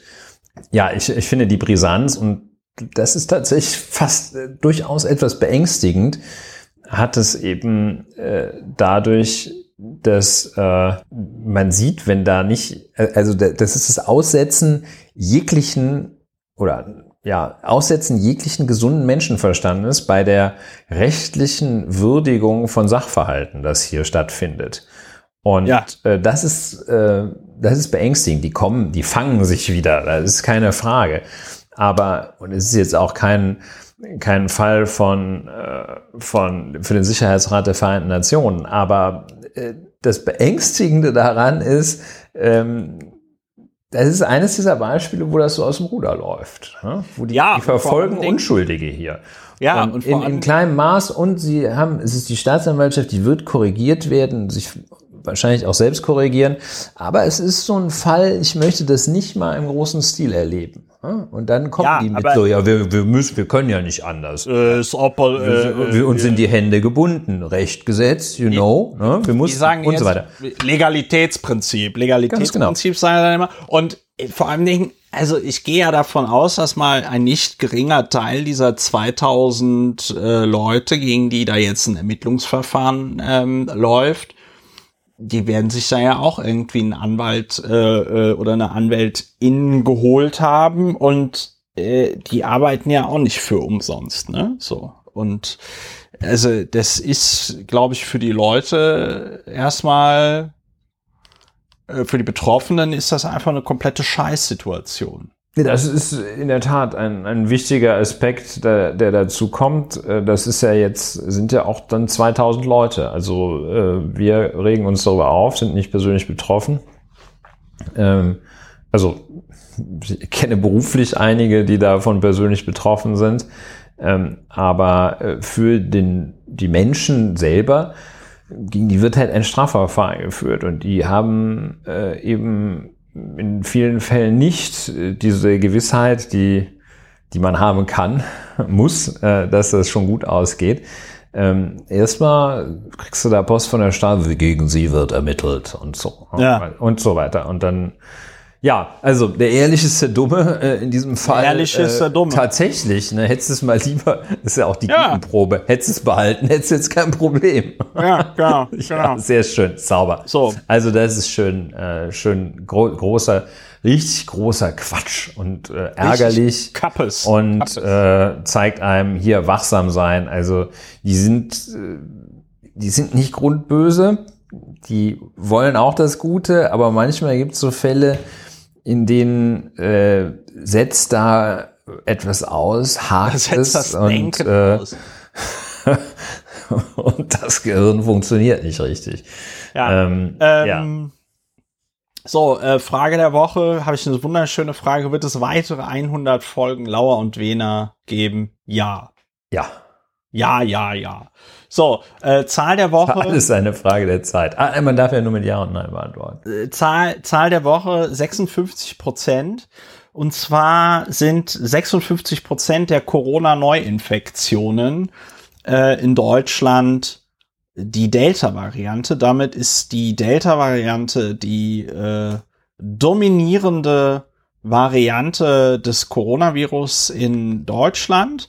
Das ist die Variante, die zuerst in äh, Indien aufgetreten ist und die seit drei, vier Monaten in Deutschland schon äh, äh, unterwegs ist und äh, die sich also tatsächlich auch im Moment exponentiell entwickelt. Das äh, Robert Koch Institut hat ja seit einigen Wochen ähm, äh, zeigt es ja äh, Virusvariante Delta in seinen Tages- oder Wochenberichten auf. Und wir hatten in der Kalenderwoche 21 waren noch äh, 4% der Infektionen äh, Delta in der Kalenderwoche äh, 22, 8 Prozent, dann 17 Prozent, dann 37 Prozent und dann 59 Prozent. Und wer jetzt aufgepasst hat, merkt, es ist immer ungefähr eine Verdopplung. Ja, ähm, in der nächsten Woche dürfte, dürften dann also so gut wie alle Infektionen in Deutschland mit Delta sein. Ja, äh, und heute ist auch der Tag, an dem die äh, Sieben-Tages-Inzidenz zum ersten Mal seit, lass mich lügen, ich äh, glaube irgendwie seit April. Hm? Ja, ja, ja. Entschuldigung. Hm? Was hast du gesagt? Ich hatte angesetzt, etwas zu sagen, äh, brauche ich aber nicht. Also ja, seit April ungefähr äh, geht sie wieder rauf. Zum ersten Mal seit April. Ja. Das ist schlecht. Ja, das äh, ist in der Tat schlecht. Eine sehr flüchtige Zahl der Woche, die 56. Und ja, will jetzt gar nicht so weit äh, da in diese Kerbe auch noch reinhauen. Ähm, aber es liegt nahe, dass man weiter aufpasst. Ähm, Ach nee, ach nee, ach nee. Ja, mh. Mm, lass es uns äh, an dieser Stelle dabei bewenden. Ja, ja. Äh, aber das ist, was wir hier gerade erleben, könnte der Anfang der äh, vierten Welle sein. Wenn wir Pech haben. Ja, deshalb ähm, ist es umso wichtiger, dass ich meine, hier un, unsere Podcast-HörerInnen, es ist natürlich preaching to the baptized, äh, zu sagen, go and get that vaccine. Ähm, es ist müßig, weil die alle so klug sind, äh, sich ohnehin impfen zu lassen. Ähm, aber das ist wohl nach dem, was nach meinem Verständnis gebildet auf der Grundlage der Bildzeitung, nein, äh, von dem, was so zu lesen ist, ist das schon ein gewisser Wettlauf mit der Zeit. Äh, ist es. Ja. Ja, und bevor wir jetzt zu dem wunderschönen Thema äh, Wahlkampf kommen, äh, noch ein Hinweis zum Thema Geld. Wir hatten ja gesagt, dass wir bis zum 1. Juli 500 Unterstützer innen äh, versammeln wollten. Das ist uns leider nicht gelungen. Es waren im Monat Juni 334. Und wenn ich da jetzt noch die, ähm, wenn ich da jetzt noch die Leute, die auch in den Monaten davor, äh, sag ich mal, Jahresabos abgeschlossen haben, indem sie also größere Beträge überwiesen haben, dann äh, sind das trotzdem beim besten Willen nicht 500 UnterstützerInnen.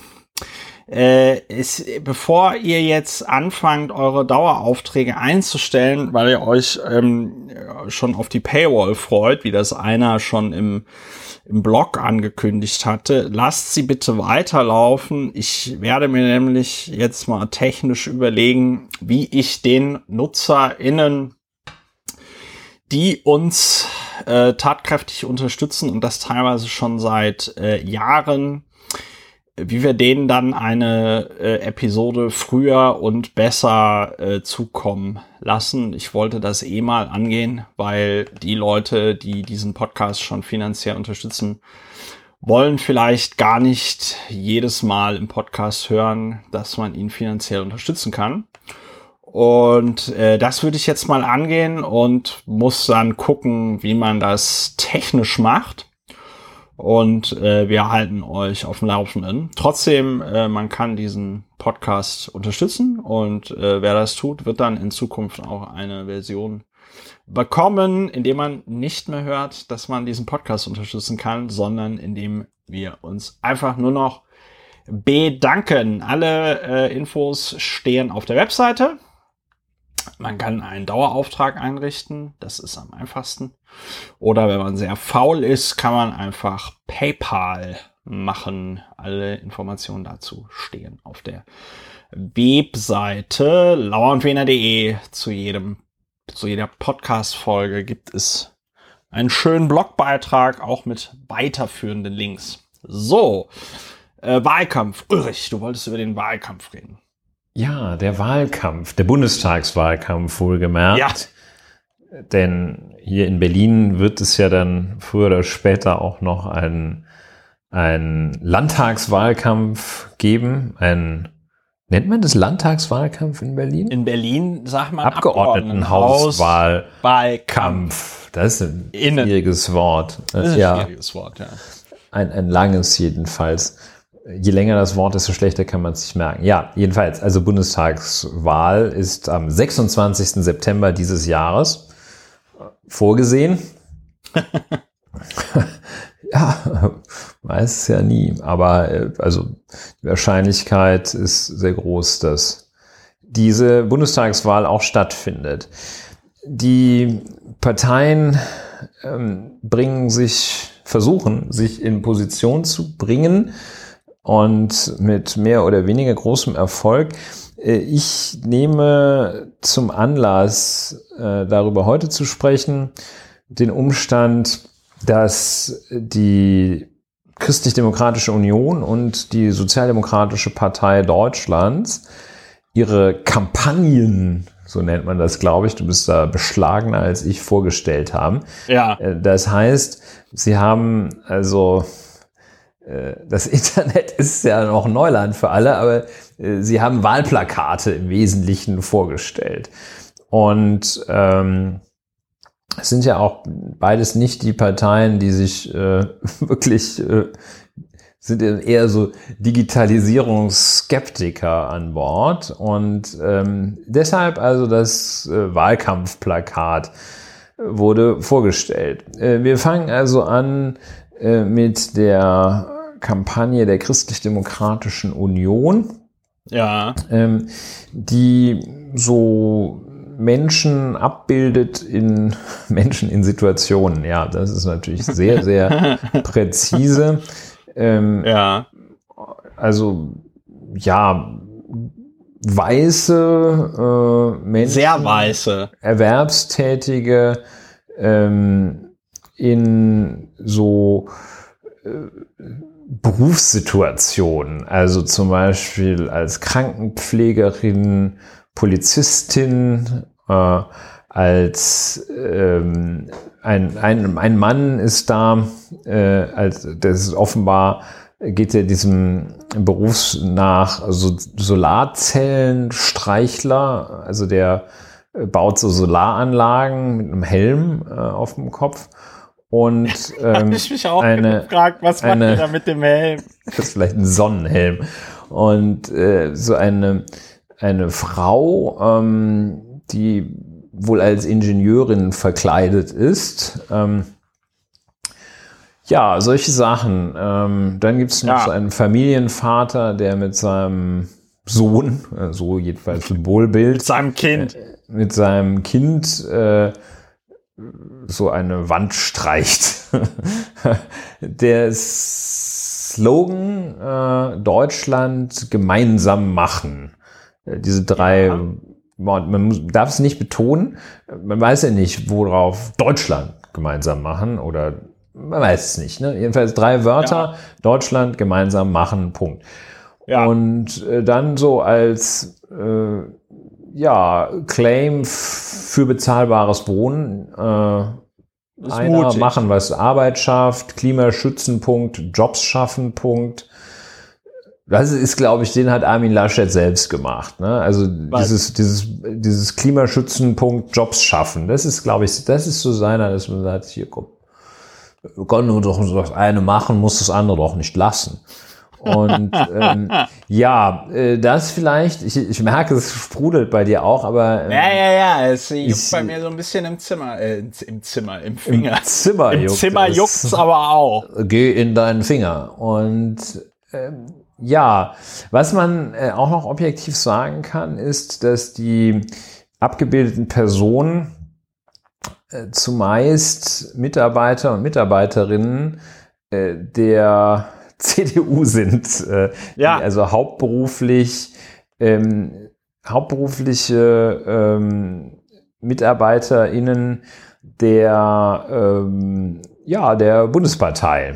Äh, also die abgebildete Krankenschwester, Krankenschwester so genannte, ähm, Isabel Fischer, äh, die ist äh, CDU-Mitarbeiterin, äh, 2014 Sprecherin beim Landesverband NRW und Büroleiterin von Ex-Bundesgeschäftsführer Klaus Schüler, stellvertretende Sprecherin der Partei. Okay, die musste dann da so einen weißen Kittel anziehen für ein gutes Leben im Alter, heißt ihr Plakat. Ja, Ähm, ganz gut, diese, diese Polizistin, die ist, ähm, das wurde Ähm, schon von der Gewerkschaft der Polizei kritisiert. Genau, äh, die, die hat auch, Gewerkschaft der Polizei hat sehr interessante Kritik auch geäußert. Jedenfalls ist das äh, die Co-Chefin der Online-Kampagne CDU Connect, ähm, die man wohl irgendwie für würdig befand, als Polizistin aufzutreten. Ähm, und äh, es fehlen auf der Klettfläche der Schriftzug Polizei und Halterungen für Taschenlampe und Pfefferspray, hat das ein Experte gesagt. Ja, Das finde ich natürlich auch schön. Ja, bei diesem äh, Mann, der da die Solarzellen mit dem Helm äh, berührt, äh, da sagen Experten, dass es eher komisch ist, die, die Hand aufzulegen, aber gut. Ja, so viel dazu erst einmal als Ja. Schilderung. also Sag ich finde, was. ich finde, man muss, man muss halt, also wirklich noch mal, das klang bei dir ja schon an, aber man muss das halt wirklich, ähm, es fällt mir schwer, da jetzt nicht direkt in die Bewertung zu kommen, ne, aber dieses Foto, also dieses Plakat, wo der Vater mit seinem mutmaßlichen Sohn, ist halt die Frage, ob dieses Kind auch CDU-Mitarbeiter ist. Ne? Vielleicht muss das im Konrad-Adenauer-Haus unten im, im äh, Heizungskeller Kohle schippen oder mit seinen kleinen Händen an so Teile ran, wo sonst niemand rankommt. Äh, also dieses Kind und der Vater, die da was streichen, ne, für bezahlbares Wohnen. Und ich finde, ähm, das ist jetzt noch gar keine Bewertung, aber eine, wenn man sich, wenn man sich vor Augen fühlt, wie zum Beispiel sich die CDU für den ähm, äh, zum zum äh, Mieten Mietendeckel hier in Berlin, der vor dem Bundesverfassungsgericht gescheitert ist, positioniert hat. Äh, wenn man sich anguckt, dass die dass die Immobilienbranche die die größte Spenderin äh, an die an die Bundes-CDU ist, ja, ähm, dann finde ich entsteht durch diese Fakten schon eine gewisse äh, Diskrepanz, ne? weil äh, ich denke, dass ein Mieter oder ein Mieterin unter bezahlbarem Wohnen möglicherweise etwas anderes versteht als ein börsennotierter Immobilienkonzern. Äh, ja? ähm, Klimaschützen Jobs schaffen. Wenn man sich anguckt, wie die CDU äh, im Wirtschaftsministerium bei der Abstandsregelung äh, für Windkraft gearbeitet äh, hat. Ne? Also gibt's ja diese schönen Beispiele. Ich glaube, du kannst 300 Meter oder 500 Meter entfernt von einem Kohletagebau äh, äh, wohnen, aber sobald da drei Häuser stehen, muss eine Windkraftanlage mindestens 1000 Meter entfernt sein. Ja. Äh, heute, heute lernen, was morgen zählt. Äh, viele wissen es nicht, aber wir haben seit Jahren CDU-BildungsministerInnen. Ja, merkt man vielleicht nicht so viel von. In den Ländern. Ähm, äh, Im Bund. Ja, okay. In den Ländern auch, aber im Bund, also wir haben Bundesbildungsministerinnen. Ne? Ja, ist richtig. Anja, ja, nicht an jeder Milchkanne Kali-Check im Moment. Ne? So. ähm, Gut, äh, das könnte man jetzt noch, das könnte man jetzt noch beliebig äh, äh, fortführen. Ich glaube aber, das Prinzip wird klar. Und äh, es gibt natürlich noch ein Plakat, auf dem dann Armin Laschet zu sehen ist, gemeinsam für ein modernes Deutschland. das ist eigentlich da das Lustigste, dann, oder? Da klingt, dann, da klingt dann das mit dem Modernisierungsjahrzehnt an. Und da haben wir ja schon in der letzten Folge die Frage gestellt, wen will die CDU die hier äh, seit 16 Jahren regiert, ähm, eigentlich verarschen. Da fällt mir noch ein Fehler ein in der letzten Folge. Aus irgendeinem Grund war ich der Meinung, dass von 2021 bis 1980 ähm, dass das 50 Jahre sind, aber es sind nur 40 Jahre. Die CDU hat in den vergangenen 40 Jahren 32 Jahre den Bundeskanzler beziehungsweise die Bundeskanzlerin gestellt und möchte eben jetzt das Modernisierungsjahrzehnt. Ja, das ja. sind die äh, äh CDU-Plakate. Ja. Ja. Mhm. Gutes Stichwort Modernisierungsjahrzehnt. Äh, wir hatten schon darauf hingewiesen, dass das Jahrzehnt, wenn die neue Regierung im Amt sein wird, schon zwei Jahre alt ist. Das ist schon sehr gut. Gleich im Grunde genommen wie der ICE, der hier äh, von der Strecke, auf der Strecke von Ostkreuz bis Hauptbahnhof schon 25 Minuten Verspätung hat. Ja. Naja. Ähm, okay, Bahnbashing vielleicht nicht einer der originellsten, aber anyway. Ähm, Bahnbashing geht aber an. immer. Ja, es passt schon. Ne? Also es, ich hatte immer versehentlich gerade auf Autopilot geschaltet. Ja, das sind die Plakate. Wir beide als erfahrene Kenner der politischen Szene wissen natürlich, dass Wahlplakate äh, jetzt noch nicht äh, sich noch nie durch den höchsten Differenzierungsgrad äh, ausgezeichnet haben. Äh, so viel einmal als äh, Überleitung zur SPD-Kampagne. Ähm, ja, wir, wir, wir stellen sie erst noch mal kurz vor. Ähm, ja. ein, ein Bild war ja schon geleakt worden. Geleakt. Wahrscheinlich vor lauter Stolz. Das ist dieses Triptychon. Ja. äh, links Frau Baerbock, rechts Armand äh, Laschet und in der Mitte Olaf Scholz. Ja, der ähm, aber, äh, und halte ich an der Stelle für nicht so intelligent, sorry, ist jetzt schon so ein bisschen Bewertung, aber trägt, äh, Olaf Scholz ist der Einzige, den man auf diesem Plakat nicht so richtig erkennt, weil er trägt eine Maske. Ja. Aber äh, gut. So ja, sei es. Die, die, gute alte Bildbeschreibung. Wer kennt sie nicht aus der Schule? Ja, unten stimmt. Unten steht Olaf Scholz auf dem Weg nach Washington DC zum Treffen mit US-Finanzministerin Janet Yellen. Ja, und wovon man aber auch nichts sieht, weil auf dem Plakat steht in der Mitte, während sich, während zwei sich streiten, arbeitet der Dritte. Arbeitet der Dritte. Olaf Scholz auf dem Weg nach Washington DC zum Treffen mit US-Finanzministerin Janet, Janet Yellen. Ich äh, kann, ja, gut, steht drauf. Ähm, steht drauf. Kann man, kann man jetzt nichts dran ändern. Es gibt steht dann ein, ein weiteres Plakat, ähm, das äh, zeigt im Hintergrund äh, das Kapitol in Washington ähm, ohne Belagerung. Viele, äh, denk, viele werden trotzdem wahrscheinlich denken, das ist der Bundestag. ja, mit, mit der Siegessäule drauf. Und mit der Siegessäule drauf. Ja. Da steht Herr Finanzminister äh, soon to be AD Olaf Scholz ähm, mit ähm, ja sehr konzentriert bis angespanntem Gesichtsausdruck, äh, hat ein Telefon am Ohr.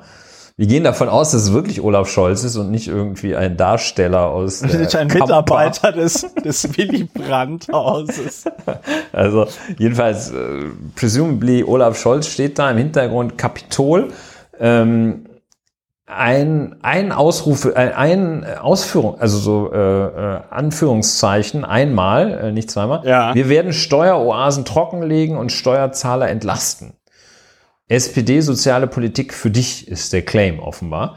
Ähm, ja, das ist die Printanzeige und dann noch. so Ja, und, und, und rechts unten muss man jetzt aber auch sagen, steht da noch was und das irritiert mich dann doch ein bisschen. Ja, stimmt. Rechts unten Ja. hat man einmal die deutsche Flagge und dann ein und dann so ein Strich, wie man das von der Bruchrechnung kennt und dann darunter die US-amerikanische Flagge, wo ich mich schon mal frage, was soll mir das sagen? Also wenn ich jetzt so korinthenkackerisch komme mit äh, äh, ja ja Bruchrechnung und so, so weit will ich ja gar nicht gehen. Aber was will mir das denn sagen? Deutschland Strich Deutschland oben Strich USA unten. Was was was ist das? So ich ähm, ich ich kann es leider nicht. Ich kann es leider nicht. Ich kann es leider nicht schwierig. sagen. Also ich, Ist schwierig. Rege, ich rege an, dass du das auch verlinkst. Ähm, Ja, ich muss das verlinken. Und unten steht Olaf Scholz Punkt für Deutschland in der Welt. Ja, geil. Geil. ja. So, Das ist, wei- äh, wei- ja, Es ist äh, ja für Deutschland in der Welt. Also das ist schon. Ja. Äh, ja, das ist schon. Das ist schon. Das ist doch schon mal was. das ist doch schon mal was. Dann gibt's noch ähm, äh, zehn, Zehn Dinge, Dinge, an ja. denen die SPD schuld ist. Das ist so ein ähm, ähm, ja ein Diptychon, äh, also zweimal so eine Liste von zehn Punkten. Ähm, Man könnte, man könnte von den 20 Geboten sprechen. Ja, genau. Die, die berühmten 20 Gebote Ja. der Dyskalkulie. Und ähm, ähm, ja, links zehn Dinge, an denen die SPD schuld ist. Und rechts, wörtlich so gesagt, und rechts zehn Dinge, an denen die SPD schuld sein wird. Und ähm, ja, schuld ist die SPD nach dieser in Anführungsstrichen Selbstbezichtigung am Kohleausstieg, äh, Abschaffung des Soli für 90 Prozent der Beschäftigten, Grundrente, äh, stärkerer Mieterschutz und 5 Milliarden Euro für den Wohnungsbau und solche Punkte. Schuld sein wird die SPD an sicherer Arbeit, höhere Löhne, ähm, Abschaffung von sachgrundlos befristeten Arbeitsverträgen, Klimaneutralität bis 2045, Bürgergeld, 400.000 neue Wohnungen pro Jahr und ja, weitere noch sechs Punkte.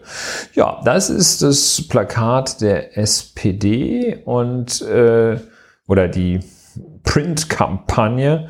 Ja, und dann noch so ein paar ähm, Prozentzahlen, die dann jeweils äh, bestimmte bestimmte Ereignisse äh, numerisch äh, abbilden. Also im Mittelpunkt steht dann eine Zahl, ähm, jeweils unterschiedlich, zum Beispiel eine 89, eine 93, eine 96,2 und ähnliches. Und dann werden dazu immer ähm, so Zusätze gebildet, wie zum Beispiel 93 Prozent der Deutschen sind für den Ausbau erneuerbarer Energien. Ja, und da ist, ach so, da ist dann so ein Windgrad. Das sieht so ein bisschen aus wie so, äh, wie aus der schlimmen Zeit. Da dachte ich erst, es sei ein Propeller von so einer Messerschmidt, aber das ist wohl eher nicht. Ähm, ja, soweit die Kampagne der SPD. Sollen wir ein bisschen bewerten, diese beiden Kampagnen? Äh, ja, also Bist du noch da? Hier, Ja. ja, ich bin noch da, weil ich gerade diese Dinger durchklicke. Und ein Plakat, auf dem mich eine rote 88 anprangt. Äh, fällt mir natürlich direkt so ein abfälliger Kommentar ein, ob man da jetzt auch für Nazis irgendwie attraktiv sein will. Aber da kann natürlich die 88 jetzt nichts für, dass es 88 Prozent weniger ähm, CO2 bis äh, 2045 sein soll. Klammer ja. auf, 2045 ist viel zu spät. Denn hier noch ein Plakat 91 hat Olaf Scholz in Ostdeutschland hunderte Jobs gerettet. Als Anwalt für Arbeitsrecht und Kanzlerkandidat sieht er auch heute, steht er auch heute an deiner Stelle. Ja.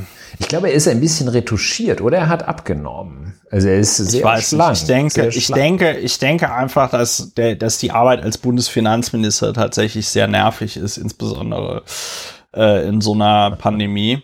Und äh, ich glaube schon, dass das dazu geführt hat, dass er da ein bisschen abgenommen hat, vielleicht. Okay, das ist eine. Mit 96,2 Prozent wurde Olaf Scholz zum Kanzlerkandidaten gewählt. Ai, das ist natürlich in der Tat etwas, wo, um es mal kurz wertend zu sein, da kannst du dir echt nichts von kaufen. Da kannst du dir ein Eis von backen. da kannst du dir das berühmte Eis von backen.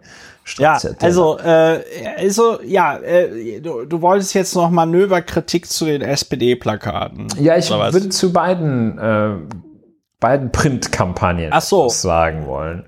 Ja, dann und du doch Zum einen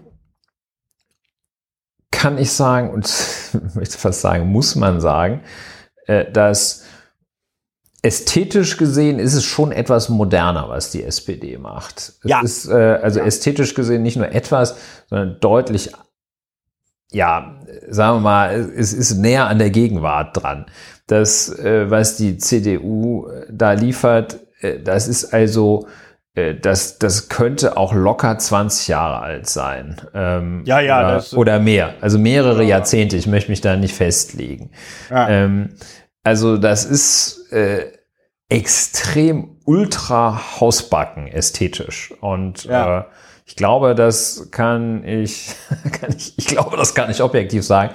Nein, aber ich äh, glaube, dass, dass es da äh, auch, ich, ich glaube, dass man da auch als eingefleischter CDU-Anhänger das nur so sehen kann, dass das äh, unmoderner ist, dass es viel, viel konservativer und hausbackner ist. Da haben wir womöglich eine Erklärung im Wort konservativ. Ja. Ähm, es ist ähm, auch, also wenn man mal, ähm, ich, ja, ich weiß gar nicht, was eine gute Maßeinheit für Inhalt ist, aber ähm, also es ist zwar auch Quatsch, äh, was die SPD da schreibt. Aber die Inhaltsanmutungs, der Inhaltsanmutungsgrad ist etwas höher, ja. meine ich. Und äh, es ist dann wiederum meines Erachtens ein völliger äh, Ausrutscher, während zwei sich streiten, arbeitet der dritte. Also das ist ein ja, äh, ja sind also wir uns das einig. Ist doof. Ne? Also es ist so richtig doof. Ähm, und äh, diese, diese zehn Sachen, an denen äh, sie ja, schuld sind und schuld sein werden. Ja, ein das soll ja, ja Humor sein. Ne? Das ja, soll ja Ironie. Ja, das soll das, Ironie das, sein. Ja, das ähm. ist das Problem an, an so Wahlplakaten, die irgendwie ironisch oder lustig gemeint sind. Die kommen dann einem immer abends beim äh, dritten Bier mit den Genossen, kommen die einem noch lustig vor. Und äh, die müssen aber auch noch geil sein, wenn du es irgendwie am nächsten Morgen deiner Mutter erklärst oder so. Ne? Und ähm, also das mit den zehn Dinge, an denen wir, an denen die SPD schuld ist, mal abgesehen davon, dass das natürlich auch so nicht stimmt, weil die CDU hat ja mitgemacht und so, ja. Ähm, und teilweise mussten die Dinger auch noch durch den Bundesrat, da hast du dann auch mal andere Mehrheiten. Ähm, es ist so passiv-aggressiv. Ja, man reklamiert sich, ja, reklamiert da es, auch einiges. Also dann es gibt es noch so passiv-aggressiv. Dann gibt es noch zu dem, äh, zu dem, wo, wo Herr Scholz per Handy die Welt vorm Kapitol stehend rettet. Oh. Ähm, da gibt es auch noch ein, eine Geschichte zu, ähm, er war in Washington. Er hat sich auch mit Frau Yellen ganz gut abgestimmt, dass sie da die, ähm, die Mindeststeuer. Die, die Mindeststeuer, genau, äh, verkünden, dass sie die jetzt hier äh, eingeführt haben. Äh, eingeführt haben vor allem beide. Ähm, und ähm, ja, dafür ist er halt äh, kurz nach Washington gejettet ähm, und hatte eigentlich äh, doch fest vor, den festen Wunsch, äh, Frau Harris, Kamala Harris, äh, sein Counterpart als Vice President, äh, protokollarisch äh, das Gegenstück zu Olaf Scholz ist Kamala Harris. ja, das, äh, ist auch einer dieser selbsterklärenden Scherze wohl. Ähm, jedenfalls wollte er die treffen und ähm, er hatte keine Zeit für ihn die hat dann ähm, aber auch abgesagt, weil, weil sie sich missbraucht fühlte. Natürlich war der scharf darauf, mit Kamala Harris hier Olaf Scholz rettet Kamala. die Welt. Kamala Harris. Ähm, äh, Olaf Scholz wirklich ganz weit vorne. Ähm, Wäre auch ein gutes Foto, ne? klar. Also das ist, mit der, äh, mit der Vizepräsidentin stehst, das ja, aber wirkt schon ja besser, als wenn du in irgendeiner Buchhandlung dein, dein Mistbuch verteidigst. Ähm, also wäre ja. schon gut gewonnen. Und jetzt kommt, jetzt kommt die Ironie der Geschichte. Die Delegation, da gibt es auch so ein Foto, da stehen die da so ein bisschen äh, mit schrägen Füßen auf der Straße, weil sie nicht durchkommen. weil gerade die äh, Karawane äh, von Kamala Harris da durch die Gegend fährt, diese Motorcade, ähm, weil die gerade zu irgendeinem anderen Termin fährt. Und die, die Kamala, ja. die, die fährt jetzt also nicht hier irgendwie mit so einem mit so schäbigen Auto, wo noch einer hinterher fährt, ja, nee, das die sind fährt schon Panzer. immer ja, ja. Die, nicht nur Panzer, sondern da, da fahren dann Polizisten davor und da ist erstmal die Straße erst mit zehn Minuten dicht und da standen die dann halt und kamen nicht weiter. Also eine gewisse Ironie der Geschichte. Ähm, also es ist jetzt nicht so, dass Olaf Scholz, es ist ein gewisser Schwindel, wenn man so tut, als hätte der die Welt gerettet da in the US of A. Ja, also eigentlich wollte nämlich Insbesondere die, wenn man da halt seine keine Rolle Zeit für den zweiten der Bundestagswahl. Insbesondere wenn man, insbesondere wenn man sich dann auch anschaut, äh, wie sich Olaf Scholz in dieser ganzen Cum-Ex-Geschichte verhalten hat. Äh, teilweise ja noch als äh, erster Bürgermeister der Hansestadt äh, Hamburg. Äh, was man der SPD tatsächlich lassen muss, ist, dass ich die Plakate, äh, also ich war jetzt sehr überrascht. Ich finde sie ästhetisch äh, tatsächlich sehr ansprechend. Ja. Liegt wahrscheinlich auch daran, dass sie mich sehr stark an die Piratenkampagne 2011 erinnert. Äh, wir haben ja seinerzeit auch Schwarz-Weiß-Bilder genommen und dann, also wirklich wahrscheinlich eine andere Schriftart, aber halt exakt so dieses äh, ähm, die Schrift und dann um die Schrift nochmal so äh, äh, farbige Kästen, so wie das die SPD hier auch macht. Da muss man einfach sagen, das sieht gut aus und dann stellt sich die SPD da aber wieder selber ein Bein, äh, einmal, wenn sich äh, hier Olaf Scholz da so als der Weltpräsident, als den Weltpräsidenten äh, darstellt, wo ich mir echt so die Frage stelle, also welche, welche Wählerklientel will die SPD denn damit ansprechen?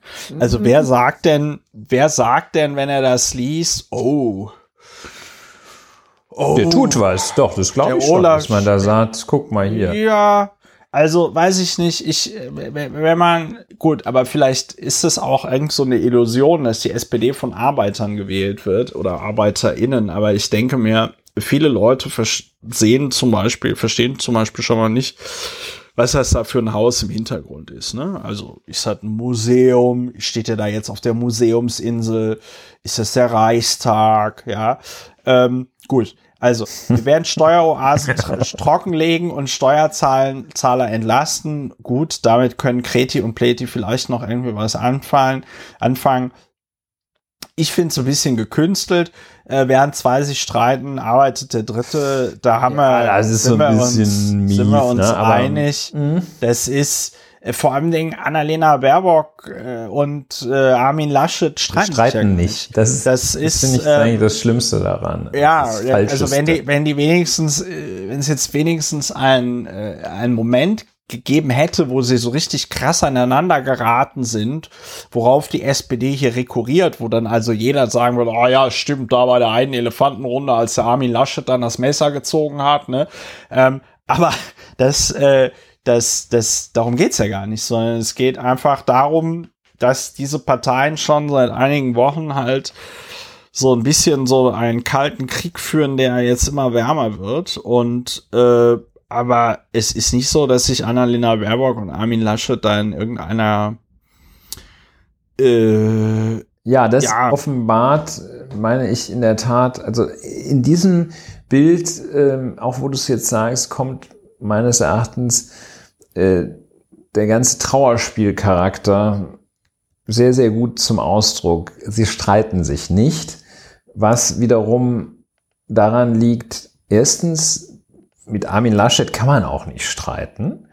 Ähm, und ja, ja, zweitens, die Grünen bauen keine Position auf, so mein Eindruck, über die wirklich gestritten werden kann. Ähm, und äh, ja, drittens, äh, die CDU, die hat sich ja nun auch ausweislich ihrer soeben analysierten Print-Kampagne also nun voll darauf, äh, ist nichts Neues, aber beschränkt sich zu mindestens 100 Prozent darauf, einfach hier ähm, im fünften Gang weiterzufahren und bloß einfach gar keine Angriffsfläche zu bieten. Alles ganz konservativ, ähm, eckenlos, kantenlos, glatt gebügelt, so zu machen, wie es schon immer war. Und das finde ich ist das eigentlich Traurige, dass man, äh, man sieht diese äh, ästhetisch und sogar inhaltlich etwas ambitionierten Plakate der SPD, wo sowieso alle sagen, komm, es interessiert keinen. Äh, also äh, die, die klassischen Stammwähler äh, verstehen es vielleicht sogar gar nicht richtig. Äh, ähm, oder für die ist es möglicherweise auch zu fancy. Ähm, und äh, wer sich die SPD etwas näher angeguckt hat, weiß, dass das alles irgendwie auch so eine warme Luft ist. Ähm, die, die CDU verweigert jegliche inhaltliche Auseinandersetzung äh, ja. und irgendeine irgendeine Richtung, ähm, sondern greift zu Plakaten, die völlig problemlos vor 30 Jahren hätten aufgehangen werden können. Und das, äh, ja, und äh, dann eben jetzt muss ich es nochmal sagen, und dann eben dieser Umstand, dass die Grünen sich nicht streiten.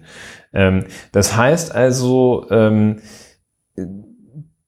die, der Wahlkampf der CDU wird damit gemacht mit, es bleibt alles, keine Sorge, es bleibt alles so, wie es war. Und da haben wir ja diese alte Fahrradfahrmetapher, ne, wenn alles so, wer nicht fährt, fällt um.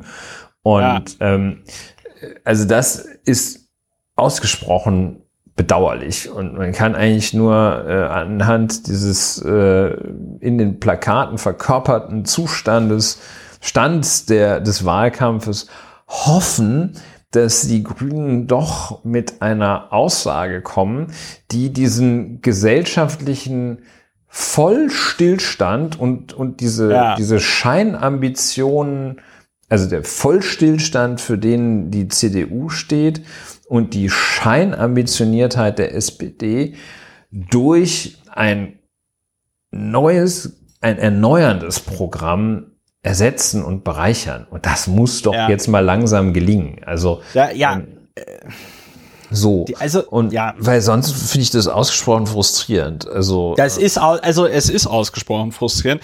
Ähm, ich wollte noch, also, diese 20 Gebote, dieses Plakat, da hat mir ja auch irgendwie gesagt, dass das irgendwie so ein bisschen peinlich und am Thema vorbei ist. Das mit den Zahlen ist ganz interessant. Ähm, aber dass wenn jetzt die SPD damit wirbt, 93 Prozent der Deutschen sind für den Ausbau der erneuerbaren Energien, muss ich jetzt eher an die Grünen dann irgendwie denken. Ähm, aber vielleicht äh, versucht die SPD ja jetzt noch in den letzten Wochen vor den äh, vor der Bundestagswahl das Image einer Ökopartei irgendwie zu bekommen.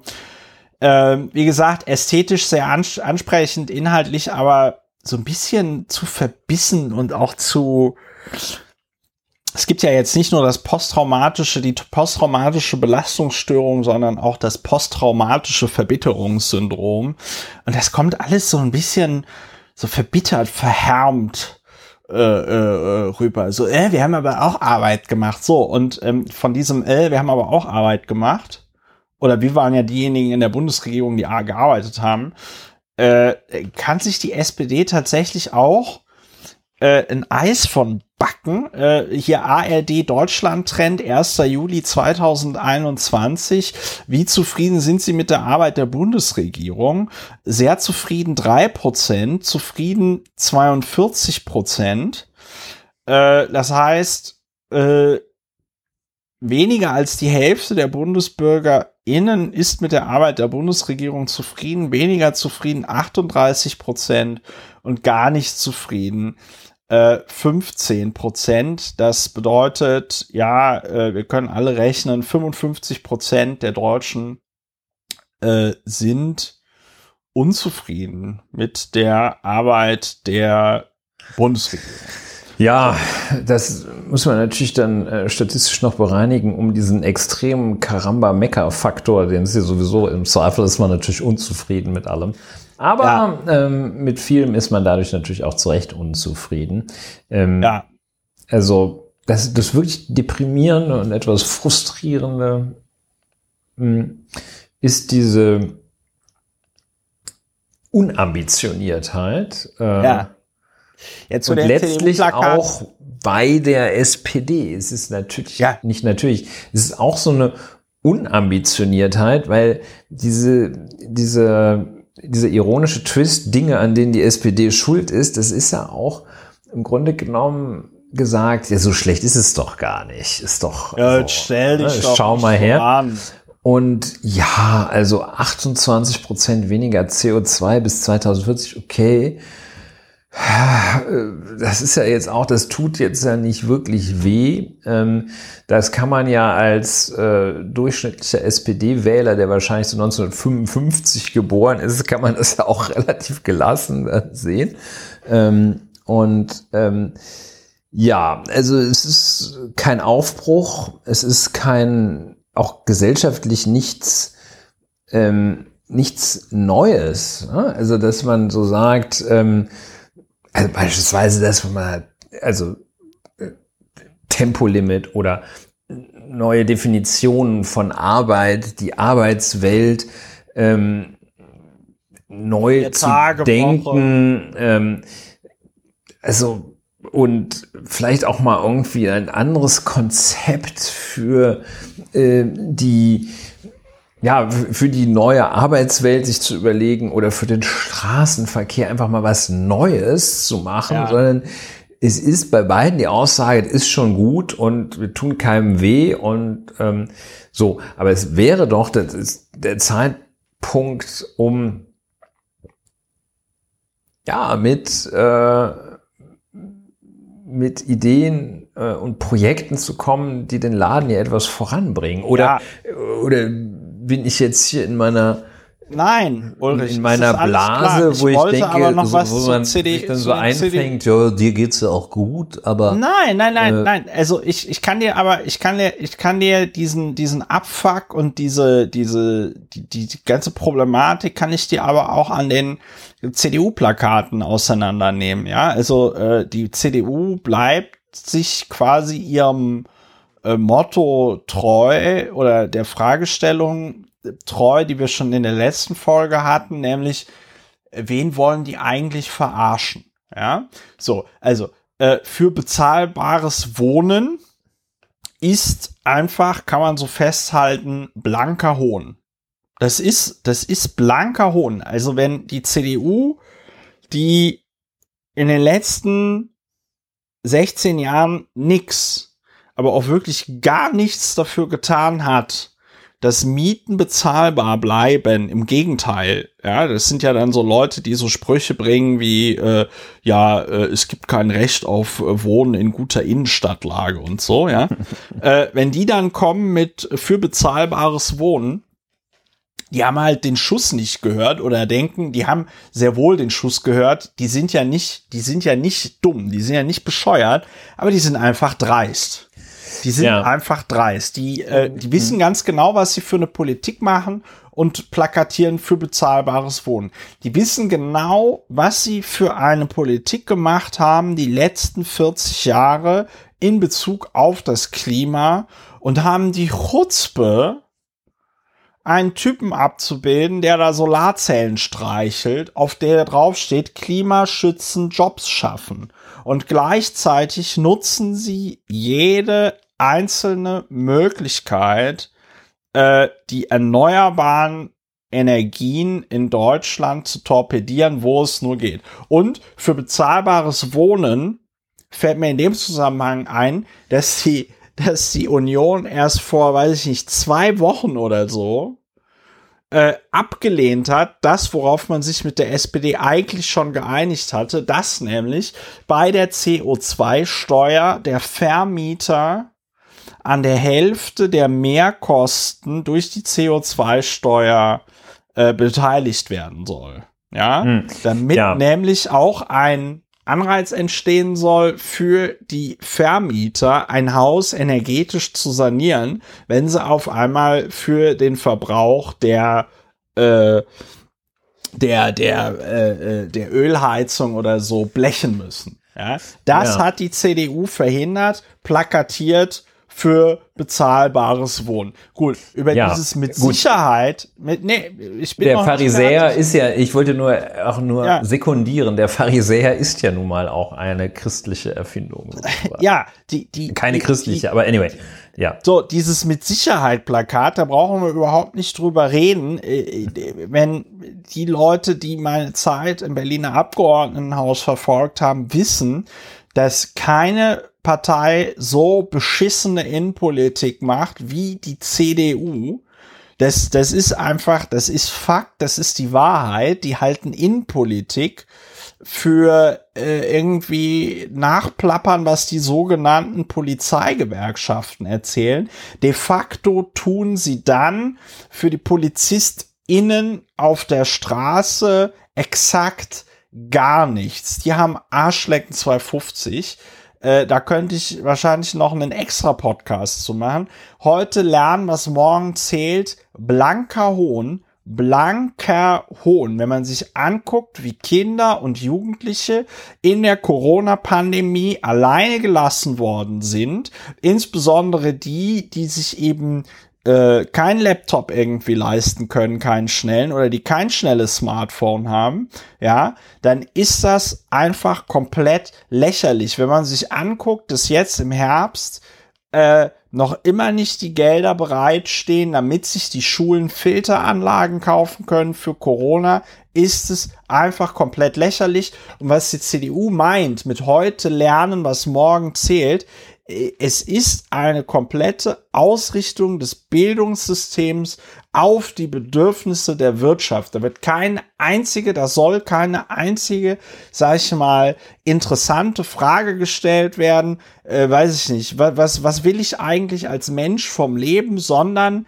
lernen, was morgen zählt, bedeutet, du gehst alle Mechatroniker. Schule, Du gehst zur Schule, damit du irgendwas machst, damit Susanne Klatten weiterhin 700 Millionen Euro im Jahr Dividende kassieren kannst, wenn du bei BMW als Mechatronikerin am Band stehst. So, machen was Arbeit schafft. Der Spruch ist so lächerlich, äh, müssen wir nicht drüber reden. Für ein gutes Leben im Alter, Arschlecken 250, wenn du dir anguckst, wie, ähm, also was die CDU macht, äh, um unser Rentensystem irgendwie zu stabilisieren, ähm, was die CDU insbesondere mit Hinblick auf solche Sachen wie Mindestrente und so gemacht hat, dann ist das auch blanker Hohn.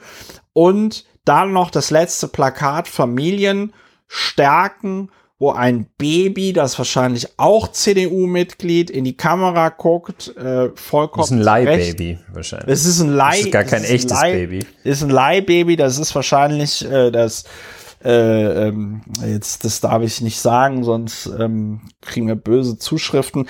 Ähm, Familien stärken. Wie sieht eine Familie für die CDU aus? Ein weißes, heterosexuelles Paar mit einem weißen, heterosexuellen Baby.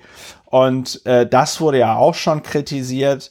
Äh, die Frage ist, wie weiß kann eine Kampagne sein? Die Antwort darauf lautet ja. Ja, so, und das also, ist ein wichtiger Punkt, äh, den wir auch noch gar nicht, gar nicht äh, erwähnt haben, äh, der aber, äh, es gibt ja offenbar so einen Nicht-Eingriffspakt zwischen diesen beiden äh, Parteien, dass das Thema, wie wird unsere Gesellschaft denn ausgestaltet im Hinblick auf Zuwanderung, äh, komplett äh, ausgeklammert wird und sich da keiner, äh, die CDU schon mal gar nicht, äh, dass das noch nicht mal erwähnt wird. Möglicherweise findet sich das äh, in der Kampagne der SPD, aber im Zweifel auch nicht, sondern ähm, die ganze äh, Ausrichtung und Strukturierung der Gesellschaft im internationalen Kontext wird komplett ignoriert und unbehandelt gelassen. Und gerade das ja. ist ja auch die Frage,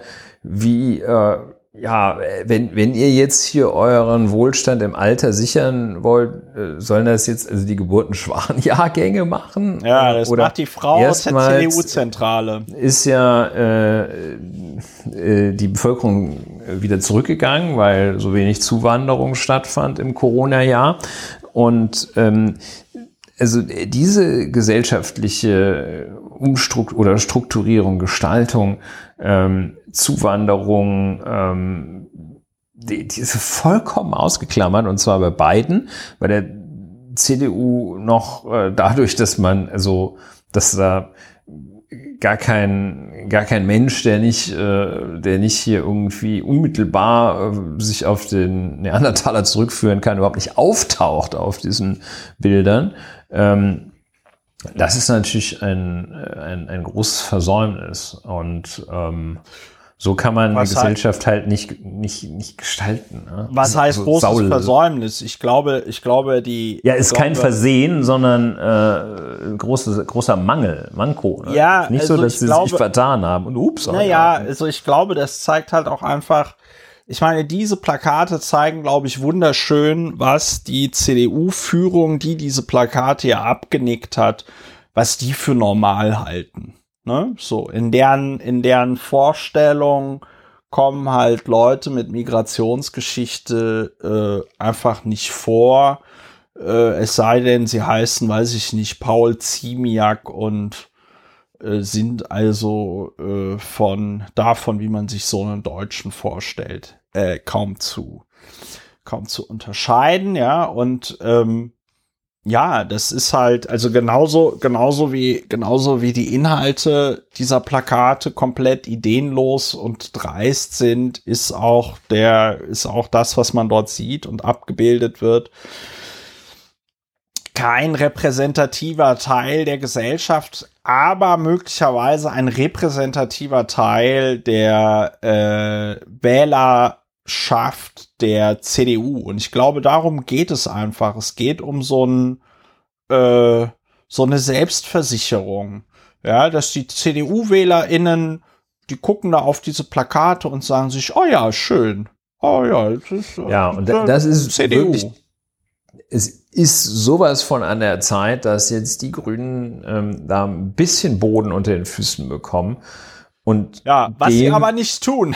Dem etwas, ja, das ist bedauerlich, aber also das ist so, das ist so rückwärtsgewandt, so stagnierend, ähm, so unkreativ auch, ähm, so, was, was ist denn das Gegenteil von kreativ? Das ist wahrscheinlich konservativ. Ne? Also das ist so derartig auf Stagnation ausgerichtet ähm, dass, also, das ist für eine, für eine, ja, genau, rückwärtsgewandt. Für eine moderne Partei sollte das doch äh, ein, der Ball liegt doch da auf dem Elfmeterpunkt. Da, also, äh, wenn, wenn sich die Grünen jetzt, wenn die jetzt versuchen, ebenso äh, quasi durch fehlerfreies und damit äh, durch jegliches Agieren ähm, bis zur Wahl zu schleppen, dann wird das natürlich nichts. Äh, die Kanzlerschaft, das wird sowieso nichts. Dann kann man doch jetzt einen Akzent setzen ähm, und für ein offenes, modernes, äh, mit einer vernünftigen Infrastruktur, schnellem Internet, gutem Verkehr äh, versehenes Deutschland, in dem auch äh, vielleicht mal ein Zuwanderer äh, kommt, der jetzt nicht Informatik in Bangalore studiert hat. Ähm, der, der, der Ball liegt doch da. In Zeiten der EM muss man diese Metapher sein, liegt doch auf dem Elfmeterpunkt. Dann schieß doch mal, Annalena. Schieß doch mal. Ja, mach ja. doch mal ein Tor. Ja, schieß halt einfach mal Go, Shot on Target. Also, ähm, ja, so viel zum Wahlkampf. Äh, hinterlässt so einen etwas faden Geschmack im Mund, ja. Ja, aber wollten wir nicht eigentlich noch kurz was zum Wahlkampf der Grünen sagen? Oder sparen wir uns das jetzt, weil, weil so spät ist? Ja, also wir haben ja schon gesagt, dass wir da Wünsche hätten. Ja, äh, man, man muss. Dass ja. es bislang ein, ein Ausfall ist, ein Totalausfall. Eine, ja, eine, ja. eine. Aber das war mir schon, das war mir schon wichtig, dass man das. Eine Defensivveranstaltung mit äh, extrem schlechter Defensive obendrein so, noch. Und, und ähm. mir geht's, mir geht, ja, und mir geht es, mir geht es um folgenden Punkt, weil da muss man, da muss man drüber reden. Wir hatten in der letzten Folge gesagt, äh, quasi Annalena Baerbock kriegt noch einmal äh, Gnadenfrist, aber das nächste Mal, wenn ein Bock geschossen wird, ähm, müssen Baerbock. wir drüber reden. Und was habe ich gesagt? Was nein, nein, ich, ich, hab, ich konnte nur mit diesem Namenswitz einen Bock geschossen, konnte ich, ach so, ich ja, an mir äh, halten. Ach so, konntest du, ja. Und was man, was man sagen, also es ist ja vollkommen klar, dass Annalena Baerbock gerade mit einer komplett unterirdischen Kampagne überschüttet wird. Da haben wir auch das letzte Mal schon drüber geredet aber dann muss man eben adäquat reagieren. Und die äh, Grüne Parteizentrale kriegt es im Moment anscheinend noch immer nicht hin. Und das ist bitter. Äh, es wurden ja dann diese vollkommen hanebüchenden Plagiatsvorwürfe äh, äh, äh, erhoben.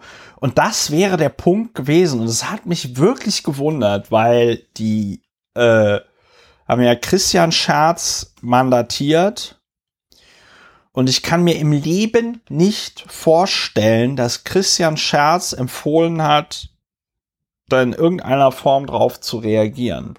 Weil das Problem, was du hast bei solcher Berichterstattung ist, das siehst du ja auch jetzt ganz schön bei Hans-Georg Maaßen. Hans-Georg Maaßen schießt irgendeinen Bock und die CDU reagiert nicht. Und dann sind, gibt's natürlich ein paar Geschichten, die dann gemacht werden, wo gesagt wird, ja, die CDU reagiert nicht und das ist jetzt Laschets Problem und bla bla bla. Dann wartet man im Grunde genommen auf irgendeinen CDUler, der dann sagt, ja, also was der Laschet da macht, das ist total scheiße. Weil die CDU aber die Füße stillhält und sich irgendwie alle zusammenreißen sagt niemand was und dann verläuft diese Geschichte so ein bisschen im Sande. Ne? Dann sagt der Volker Bouffier, meldet sich aus der zweiten Reihe und sagt so, ja, ja, also man darf das jetzt auch alles nicht überbewerten mit dem Maßen. Ne? Und äh, der Armin Laschet spielt das dann über die Bande mit, äh, mit, mit dem CDU-Präsidium und dann verläuft sich das alles so, weil der Nachrichten Zirkus, der News Cycle, der geht ja weiter und irgendwann kannst dann einfach nach irgendwie, wenn eine Woche lang nichts passiert ist, kannst du nicht mehr dann darüber berichten, dass äh, Hans-Georg Maaßen, dass sich der Armin Laschet da noch immer nicht zu geäußert hat. Wenn du es aber machst wie die Grünen und auf jeden Scheiß, der dir vorgeworfen wird, reagierst. Ne? Also die neueste, die neueste Nummer ist ja, der Tagesspiegel hat ja jetzt herausgefunden, dass Annalena Baerbock ein Promotionsstipendium der Heinrich-Böll-Stiftung hatte und da irgendwie über vier Jahre oder so 40.000 Euro bekommen hat. Ähm, Das sind 10.000 Euro im Jahr. Das ist, wenn man bei Rewe an der Kasse arbeitet, ist das viel Geld. Aber man sollte jetzt nicht der Illusion verfallen, dass. Es ist der Satz, der Höchstsatz, den man bei jedem Studienförderwerk bekommt. Ne? Ja, und es ist, äh, es ist jetzt, ja, man kann sich davon nicht zur Ruhe setzen, um es mal so zu formulieren. Äh, also wenn man auf, wenn man auf jeden Scheiß reagiert und am besten auch noch vor 18 Uhr, ja, bevor äh, altmodischere Medien in den Druck gehen, äh, wird das natürlich immer weiter gedreht. Ja, also äh, und zwar genau mit dem Statement. Und in dem Fall mit dem Buch haben sie sich ja jetzt noch weiter reingeritten, weil sie, äh, weil sie dann, weil sie dann gesagt haben, ja, aber da gibt's doch überhaupt keine Urheberrechtsverletzung. Und dann kommt dieser komische österreichische sogenannte Plagiatsjäger um die Ecke. Äh, und sagt, ja, aber hier habe ich komplett äh, Textübernahmen, das ist eine Urheberrechtsverletzung. Und dann wirst du auf einmal auf den eigenen Scheiß, den du gesagt hast, festgenagelt. Hätten ja. die gar nichts gesagt, wäre die einzige Nachricht, die man dazu gehabt hätte, die Grünen wollen dazu nichts sagen. Und versuch mal jemanden die Grünen auf etwas wollen festzunageln. sprechen. Genau. Und wäre versuch die mal, Aussage gewesen. Ja, Ja. und versuch Also, mal hm. jemanden auf etwas festzunageln, was er nicht gesagt hat. Es geht nicht. Also äh, finde ich auch sehr, sehr beachtliche äh, Punkte äh, in dem, was du sagst. Äh, wir haben vorhin schon gesagt, ähm, was uns äh, traurig macht, äh, ist, dass also der, der aktive Wahlkampf der Grünen bislang nicht erkennbar ist. Dass sie also nicht in der Offensive ähm, Themen setzen, das hängt sicher auch eng damit zusammen, dass sie auf, ausschließlich in der Defensive agieren momentan. Und da sind sie wirklich ausgesprochen schlecht, muss man sagen. Und äh, handwerklich schlecht. Und äh, das Ja. sind eben so äh, aus der, also der, der Blick in das äh, kleine Pfadfinderhandbuch des Strafverteidigers, aus dem ja der immer wiederholte Grundsatz stammt, äh, die Ausrede darf nicht döver sein als die Wahrheit selber. Ähm, Da steht eben auch drin, dass man sich unter gar keinen Umständen verteidigen darf, verteidigen in Anführungsstrichen, gegen Sachen, die einem gar nicht vorgeworfen werden. Und das Ja. ist der Kunstfehler tatsächlich, muss man schon sagen. Ein Schwerer handwerklicher Fehler bei dieser Verteidigung über das Urheberrecht, wo die sagte, das ist doch urheberrechtlich irrelevant. Äh, Also Urheberrechtsverstöße hat ihnen wirklich gar keiner vorgeworfen. Ähm, und dann äh, geht es auch noch nach hinten los, weil sich die Leute dann überlegen, oh, vielleicht äh, finden wir doch was urheberrechtlich Relevantes. Ja, also Verstoß gegen den Grundsatz, die Verteidigung äh, nicht gegen nicht erhobene Vorwürfe zu führen.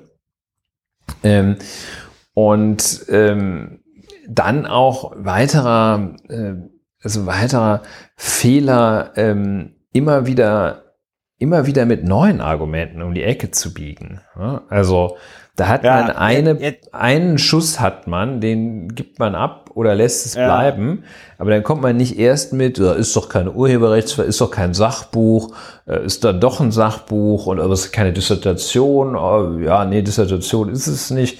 Äh, aber äh, ja, ist ja kein Urheberrechts und dann kommt, dann kommt also jetzt irgendwie, ah ja, war doch ein Fehler. Und ähm, ja, in der Zwischenzeit haben die schon wieder die nächste äh, Nummer da äh, aus dem Hut gezogen. Und es ist ja so, äh, die, die, die anderen lachen sich ja ins Fäustchen. Es ist ja so, dass, äh, dass äh, Herr Laschet und äh, Herr Scholz äh, und selbst Herr Seehofer und Herr Söder, die sagen ja, die, die stoßen ja gar nicht aktiv in das Horn. Die sagen jetzt Ja, ab, ja, ja. mal die Annalena in Ja. Ruhe. Der, die, Ja. der Wind kommt gar nicht vom politischen Gegner, sondern die Ja. lassen es einfach nur laufen. Laufen, Äh, ja. Völlig taktisch natürlich völlig richtig. Ja, ähm, Ja. Und ähm, Was mir in Also dem die- Zusammenhang die- aber auch, was mir in Ja. dem Zusammenhang aber auch aufgefallen ist, das ist ganz interessant, dass so dann so CDU-Abgeordnete dann so twittern, ja, also das finde ich ja unmöglich, was da jetzt mit der Annalena Baerbock passiert, dann aber trotzdem verlinken, was hier vorgeworfen wird. Das ist halt echt so, dass Ja, hinter, da, ja gut, das ist aber echt so die hinterfotzigste Nummer, die du bringen kannst, so tun, als hättest du, äh, äh, würdest du Anteil nehmen und dann aber gleichzeitig den Vorwurf äh, weiter verbreiten. Und man muss es echt sagen, ich mache mir langsam echt Sorgen äh, äh, über diese Kampagne, also wirklich ernsthafte Sorgen, weil jetzt hat sie sich wieder dazu geäußert, ja. In einem Interview mit der Süddeutschen Zeitung sagt sie, äh, äh, sie nimmt die Kritik irgendwie ernst und rückblickend wäre es sicherlich besser gewesen, wenn ich doch mit einem Quellenverzeichnis gearbeitet Ja, also das ist wirklich das. meine, also das ist, Jesus äh, Christus, wir hatten das eigentlich jetzt alle wieder vergessen und wollten da auch nicht mehr drüber reden, ja. Und dann, das ist, das das sagt ist, die, das sagt die der Süddeutschen Zeitung, die in der Donnerstagsausgabe und die Süddeutsche Zeitung schickt es natürlich als Vorabmeldung und die DPA, ich glaube, das hier ist jetzt ist das eine DPA-Meldung hier, was ich gerade gerade habe? Ich weiß es nicht. Also es ist auf jeden Fall, äh, ja, genau.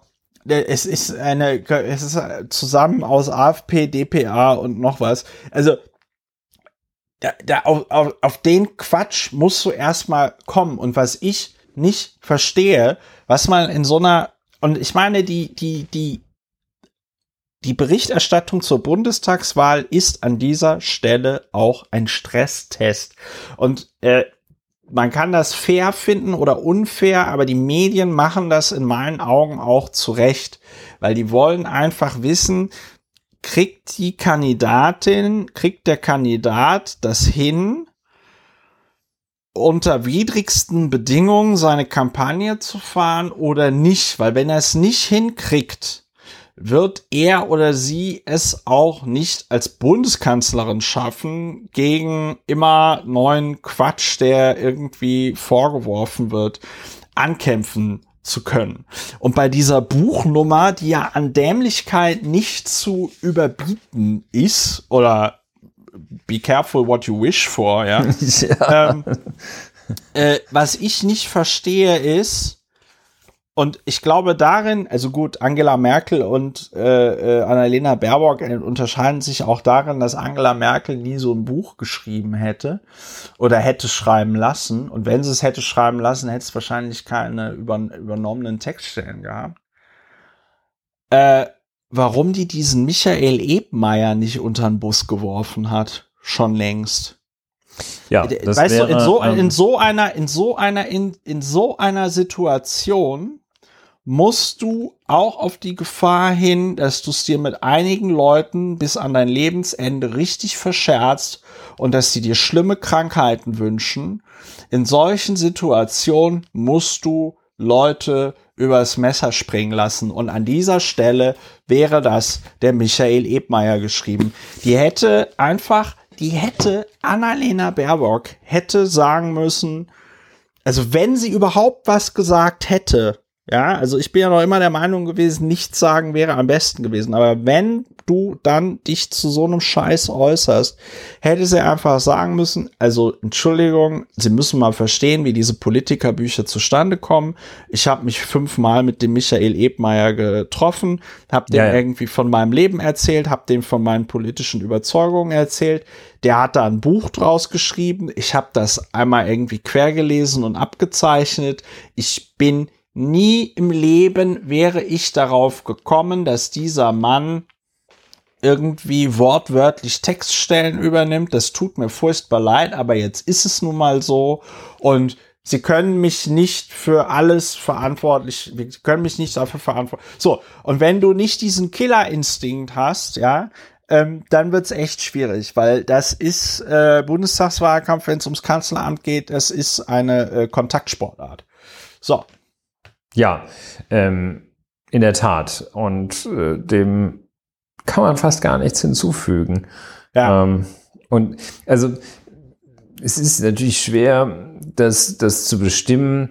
Ähm, das ist alles nicht, nicht wirklich fair, der Umgang. Ähm, aber ähm, also es wird auch äh, darüber mh, bestimmt, eben wie, wie sie mit unfairem Spiel umgeht und wie die Grünen insgesamt mit unfairem Spiel umgehen. Und da gibt's halt keine Punkte dafür, dass man zu Michael Ebmeier nett ist. Die gibt's vor dem jüngsten Gericht und das ist auch eigentlich ganz sympathisch, dass sie den nicht, nicht vor, unter den Bus werfen, aber äh, das ist natürlich äh, ja fehlerhaft und äh, nicht, nicht zielführend. Und ja, das ist äh, unprofessionell tatsächlich. Und es ist jetzt auch, also dieser Versuch dann da, äh, die, die Ungerechtigkeit in der Behandlung der Grünen von Frau Baerbock und weil sie jünger ist als der Durchschnittskandidat, die Durchschnitts, ja, Durchschnittskandidat, kann man, braucht man nicht zu gendern, ähm, äh, widerfährt ihr das alles ja, gut und schön. Vielleicht interessiert niemanden. Interessiert, interessiert einfach niemand. nicht. Und äh, vielleicht ist es so, vielleicht ist es nicht so. Ähm, ja. Aber da muss man ja, also das, das, das sage ich jetzt so ein bisschen wie der, wie der Bundestrainer, wie einer der 80 Millionen Bundestrainer, aber ja. äh, dennoch sage ich es. Ähm, also da, da muss man durch. Ne? Also ich meine, ich werde sie trotzdem wählen, aber ähm, auch bei mir schwindet natürlich tatsächlich, das muss ich so sagen, schwindet auch die Überzeugung, dass sie das wirklich kann. Ähm. Es ist halt, es, es zeichnet sich halt, es zeichnet sich halt ein Muster ab und das ist nicht schön. Gleichzeitig muss man auch einer Annalena Baerbock mit ihren 40 Jahren zugestehen, dass da noch äh, Raum für Verbesserung ist äh, als Angela Merkel damals äh, Umweltministerin wurde, oder ich glaube im ersten Kabinett Kohl war sie ja noch Ministerin Familie. Für, für, Familie und Jugend. Also äh, da war die Familie, ne? War die Familienministerin?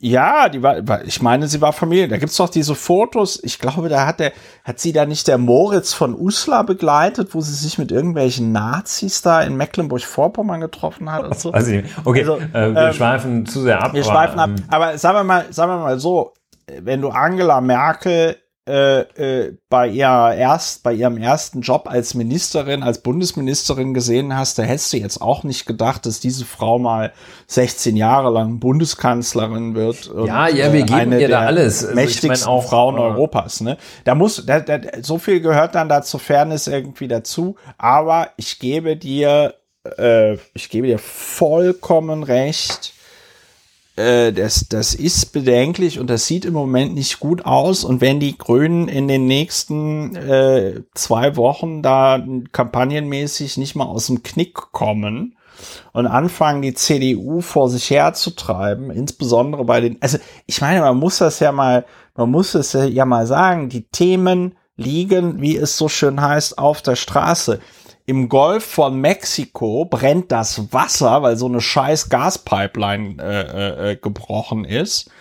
In Nordamerika hast du diesen diesen diese Hit diese sogenannte Hitzkuppel, ja, 50 Grad in Kanada. Äh, da sterben im Moment die Leute, also wie die fliegen an der Hitze, ja. Ähm, das wäre ja die, das wäre die Zeit, um darauf hinzuweisen, Leute, wenn wir das mit der Klimakatastrophe in den nächsten, also wenn wir das mit dem CO2 in den nächsten fünf Jahren nicht in den Griff kriegen, äh, dann wird das dieser Planet ohne uns in den Griff kriegen, aber nicht auf eine Art und Weise, die wir gut finden. So. Ja, damit und, und, und, und zeigst du den Weg auf, ja. Den bitte die Grünen jetzt gehen. Aber hallo. Vielleicht, dass ich, äh, dass ja, du willst, in der Abbindephase bin. Ulrich, das ist die hundertste Folge. Wir podcasten erst seit fast anderth zweieinhalb Stunden, ja. Ähm, äh, wir würden wahrscheinlich nicht so lange podcasten, wenn wir wieder wöchentlich podcasten würden. Aber ich kann das jetzt auch gerne beenden. Äh, liebe Hörerinnen und Hörer, das war die sage und schreibe 100. Folge von Lauer und Wiener. Wir hoffen natürlich, dass es möglichst viele weitere 100 Folgen von Lauer und Wiener gibt. Die 200. Folge bei diesem Tempo dürfte es dann äh, in zwei Jahren geben. ähm, Und wenn euch diese, wenn euch dieser Podcast gefallen hat, dann geht doch mal auf die Webseite und guckt, wie ihr uns unterstützen könnt und empfehlt uns auch einfach weiter. Lauer und Wena, der Podcast, der mit Sicherheit besser ist als der von Jan Böhmermann. Und äh, kommt gut durch die Woche, äh, bleibt gesund, gebt euch auf, äh, gebt auf euch acht, lasst euch impfen, wenn ihr noch nicht geimpft seid. Delta ist im Kommen. Macht's gut. Tschüss. Tschüss.